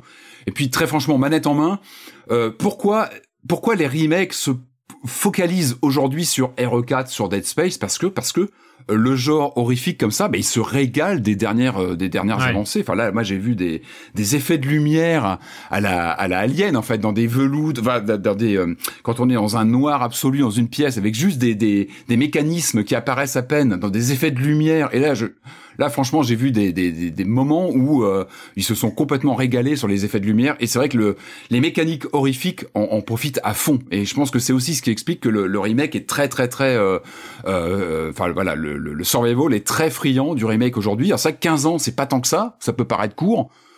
Au final, c'est vrai que manette en main, euh, bah on a envie de le refaire Dead Space parce que parce qu'il t'accroche immédiatement. T'as Ouais. ce côté euh, horreur gore euh, qui- Mais qui est sans le, le, compromis. le, le seul truc, on va pas, on en reparlera quand il va ouais, sortir. bien sûr, on en. Bah, c'est en janvier, hein, j'ai pas précisé. Ouais, c'est en janvier, donc c'est- c'est dans- fin janvier, c'est bientôt. Ouais. Très vite. on, en, Moi, on en reparlera même avant parce qu'on va parler. On en reparlera pour Callisto Protocol très probablement quoi. Exactement, aussi, oui, qui est le, exactement. qui, est- bien sûr, qui est, qui est- on rappelle, un Callisto Protocol, tu fais bien de le, de le rappeler, qui est développé par euh, Max Scofield, je crois. Euh, Glenn. Glenn Clofield, pardon, euh, qui est donc le, le, le, le- le- on va dire le, le, le, le- le créateur du Dead Space original, qui a fondé son studio euh, Hmm. euh, à part et qui euh, qui euh, semble vraiment marcher sur les pas de Dead Space de façon très très évidente. C'est peut-être ça Euh, aussi qui va qui va jouer un tour à enfin voilà à un remake quand t'as une proposition qui avance. Alors- moi le seul truc dans ce que tu dis il y a c'est que ça a l'air d'être un remake avant tout euh, graphique. Euh, Alors graphique et son, et c'est vrai on en a parlé, c'est vrai qu'on en a, euh, on a un peu creusé aussi ça, c'est que le visuel c'est ce qui se voit le plus, mais ils ont aussi travaillé sur le tout ce qui est spatialisation du son et aussi voilà, tous les effets, notamment dans le survival où tu crois entendre un truc d'un côté, il arrive de l'autre. Enfin, ils ont pas mal joué avec ça, ce qui était encore assez. Et c'est, mais c'est là Euh, où c'est, c'est là où le seul danger, mais bon, on va pas non plus s'étendre, mais le seul danger, c'est que euh, le jeu vidéo a cette capacité aussi de, euh, de générer des souvenirs qui sont Eh euh, oui. très forts Ouais, et, euh, et, et, et en fait qui, euh, qui survivent généralement pas au fait de revoir un gameplay sur YouTube ou tout ça d'un ancien jeu dont tu as des souvenirs qui ont fabriqué quelque chose. Ouais, mais ouais, mais c'est normal parce que c'est ton expérience et c'est la force du jeu vidéo de, de créer des expériences interactives et, et personnelles et subjectives.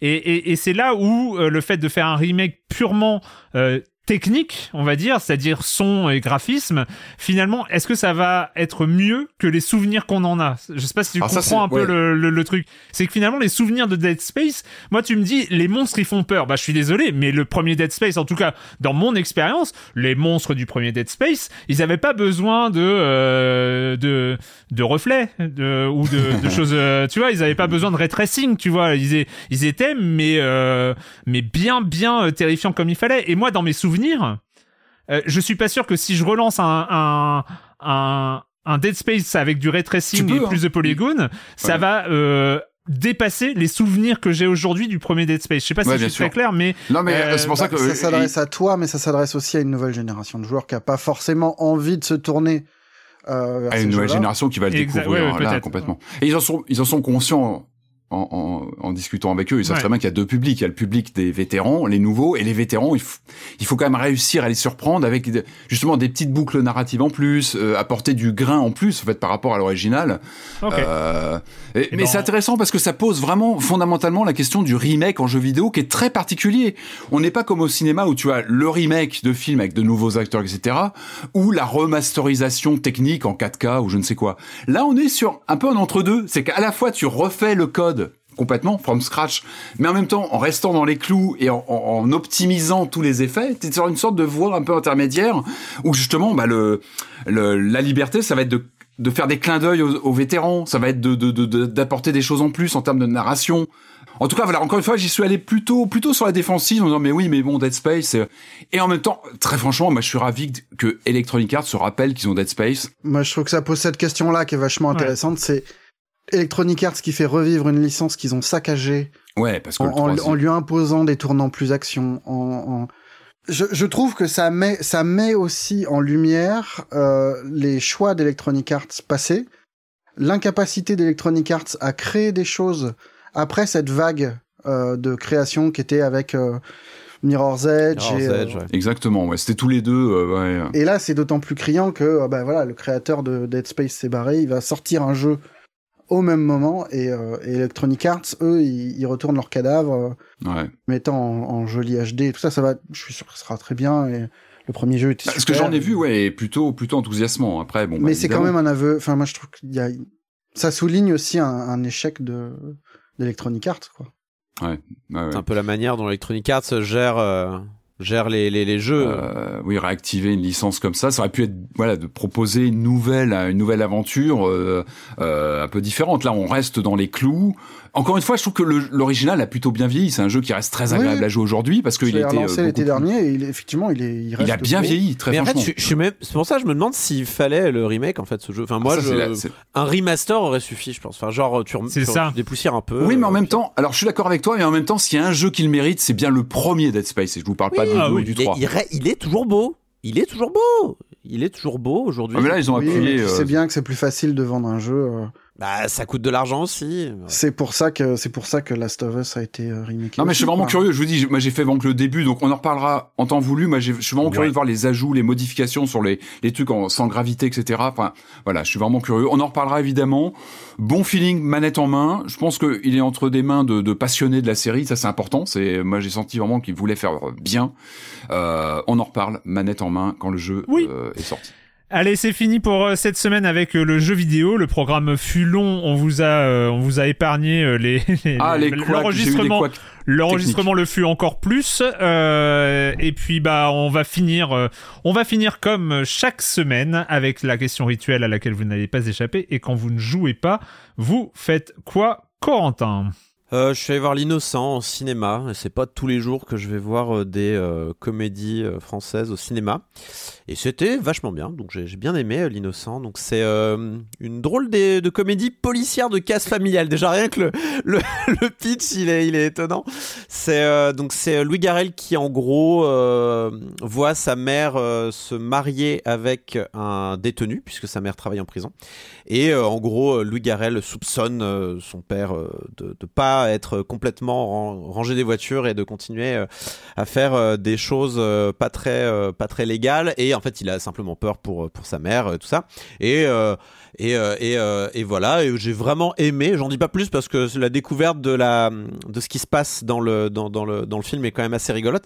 Euh, mais tout est sympathique dans ce film. Le, plot est sympathique, le fait que ça mélange des, aspects de romantisme, des aspects de, casse, d'espionnage, de d'intrigue policière, c'est- amusant. Les personnages sont tous attachants. Donc on a Roche Dizem qui, joue le, détenu qui, devient le beau-père donc de, de Louis Garrel. Euh, et on a aussi la, la mère et la copine de, de Louis qui sont toutes les deux incroyables. Enfin moi j'aime beaucoup ces personnages qui sont très rigolos euh, à l'écran et, euh, et qui en fait ils ont tous c'est vraiment quatre personnages qui, qui ont une, des interactions chimiques très très fortes. Et en fait cha- chacune des chacune des interactions a sa, sa propre explosion mais d'une couleur différente. Et du coup c'est vraiment chouette et je vous conseille du coup c'est c'est vachement bien. Quand j'y suis allé il y avait pas mal de monde Et je crois que c'est une bonne surprise ouais, en termes de. J'ai Ouais. vu passer des, des, ouais, des tweets sur euh, bah, les performances cinéma, quoi. Il a l'air de créer la surprise en termes de- d'entrée, de. Et puis il y a du monde. Enfin, moi j'étais content. On dit toujours que les cinémas sont vides. Il y avait pas mal de monde là. euh, J'y suis allé. euh, J'y suis allé. euh, J'y suis allé. Je, je m'attendais pas forcément à voir autant de monde pour euh, pour ce film-là. J'ai l'impression qu'il y a un bouche à oreille qui se met en place. C'est Et les vacances aussi, peut-être, non? Et puis c'est filmé à Lyon. Et c'est vrai que c'est chouette de, de, de voir un peu euh, des, des, des- un lieu où j'ai j'ai étudié finalement. Donc c'est chouette. Patrick, Bon alors moi sans surprise, hein, c'était quoi cette semaine? On est passé par Halloween. Alors moi Halloween, alors j'embête tout Ah, le monde, quoi je sors déjà? de. Alors moi j'ai une tradition. Halloween, c'est ressortir les vieux épisodes de séries des années 80 spécial Halloween. Bah ouais, bah c'est ça la maison, on n'y coupe pas, c'est comme ça. Donc euh, bah ouais, pas le choix, j'ai remis le K2000 euh, Halloween Night euh, saison 3 épisode 5 euh, que j'adore, qui, qui est d'un kitsch absolu euh, qui en plus est un peu méta parce qu'ils arrêtent pas de se balader euh, chez Universal, en fait dans le studio Universal, donc c'est complètement ridicule. T'as la musique de Psychose dans tous les sens. Enfin bon, voilà, moi j'adore, c'est du K2000 des, des, des, des grandes années.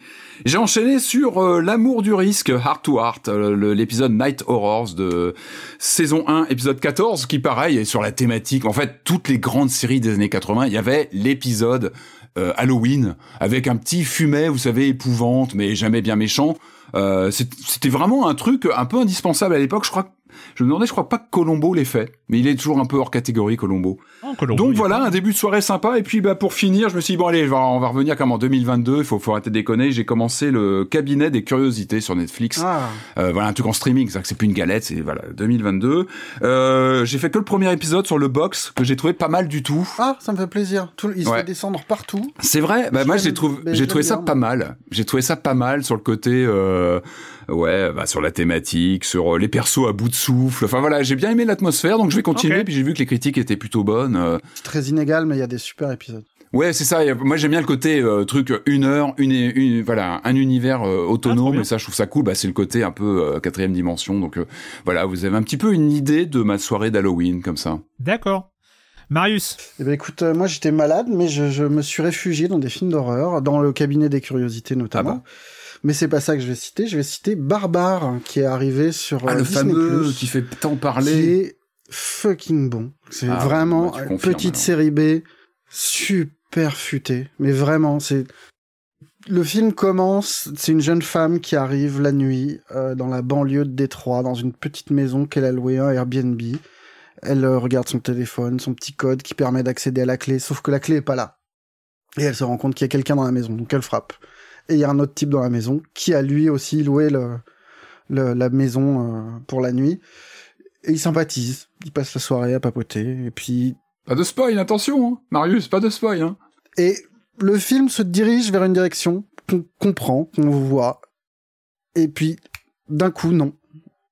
Et, et c'est super. C'est vraiment... Il y a une façon de te, de te dire, hey, t'as vu cette situation, elle est sympa, mais ça va évoluer vers ça. Et puis en fait, vraiment un truc de cut total. Et dès ce truc-là, moi j'avais un sourire, mais jusqu'aux deux oreilles. Et, et c'est super. Vraiment, jusqu'à la fin, il est cool. Faut pas s'attendre à un, chef-d'œuvre, mais c'est un vrai Bien ficelé. quoi. putain de bon film. Il y a ça, il y a le X de Ty West qui sort au cinéma, qui est un bon film d'horreur aussi. Et il y a le cabinet de curiosité qui contient des belles choses. Et franchement, euh, cool. Cool. Cool. Ça fait plaisir d'avoir de l'horreur euh, chouette.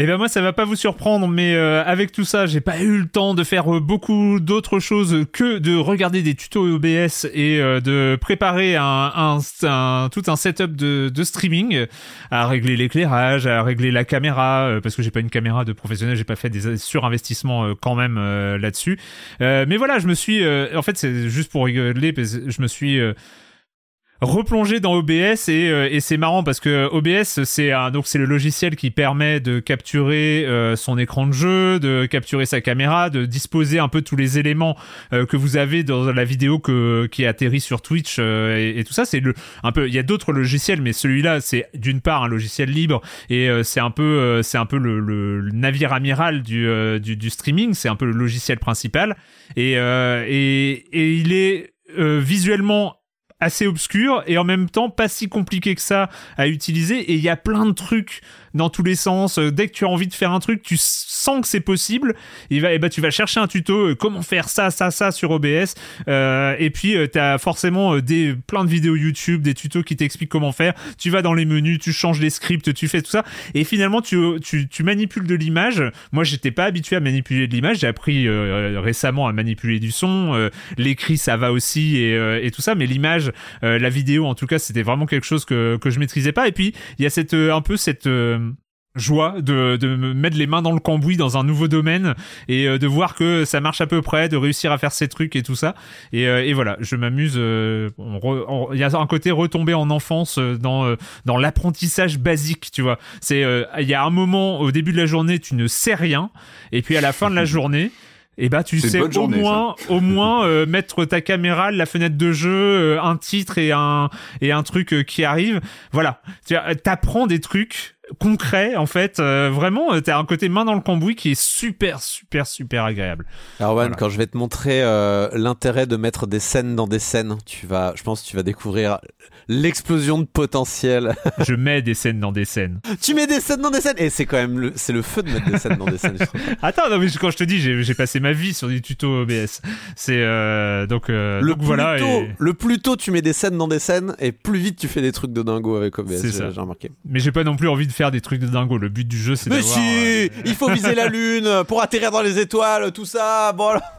Ça, c'est Elon Musk, c'est ça? Elon Musk, oui, absolument, c'est lui, tout à fait, tout à fait. Non, non, j'ai j'ai- j'ai vu un truc qui, euh, qui est déjà, j'ai pas envie de me- trop mettre les mains, mais c'est un, comment ça s'appelle, un streambot ou un truc euh, comme ça qui a un truc de programmation qui permet. euh, Il y a des gens, ils ont fait des génériques de fin de leur stream avec tous les gens qui avaient participé dans le chat. Je trouve ça, euh, je trouve ça super. Enfin voilà, il y a, il y a plein de potentialités comme ça qui sont absolument euh, Des mecs magiques. comme Risotto Show, euh, Risotto Show est un peu expert de ce genre de cascade. euh.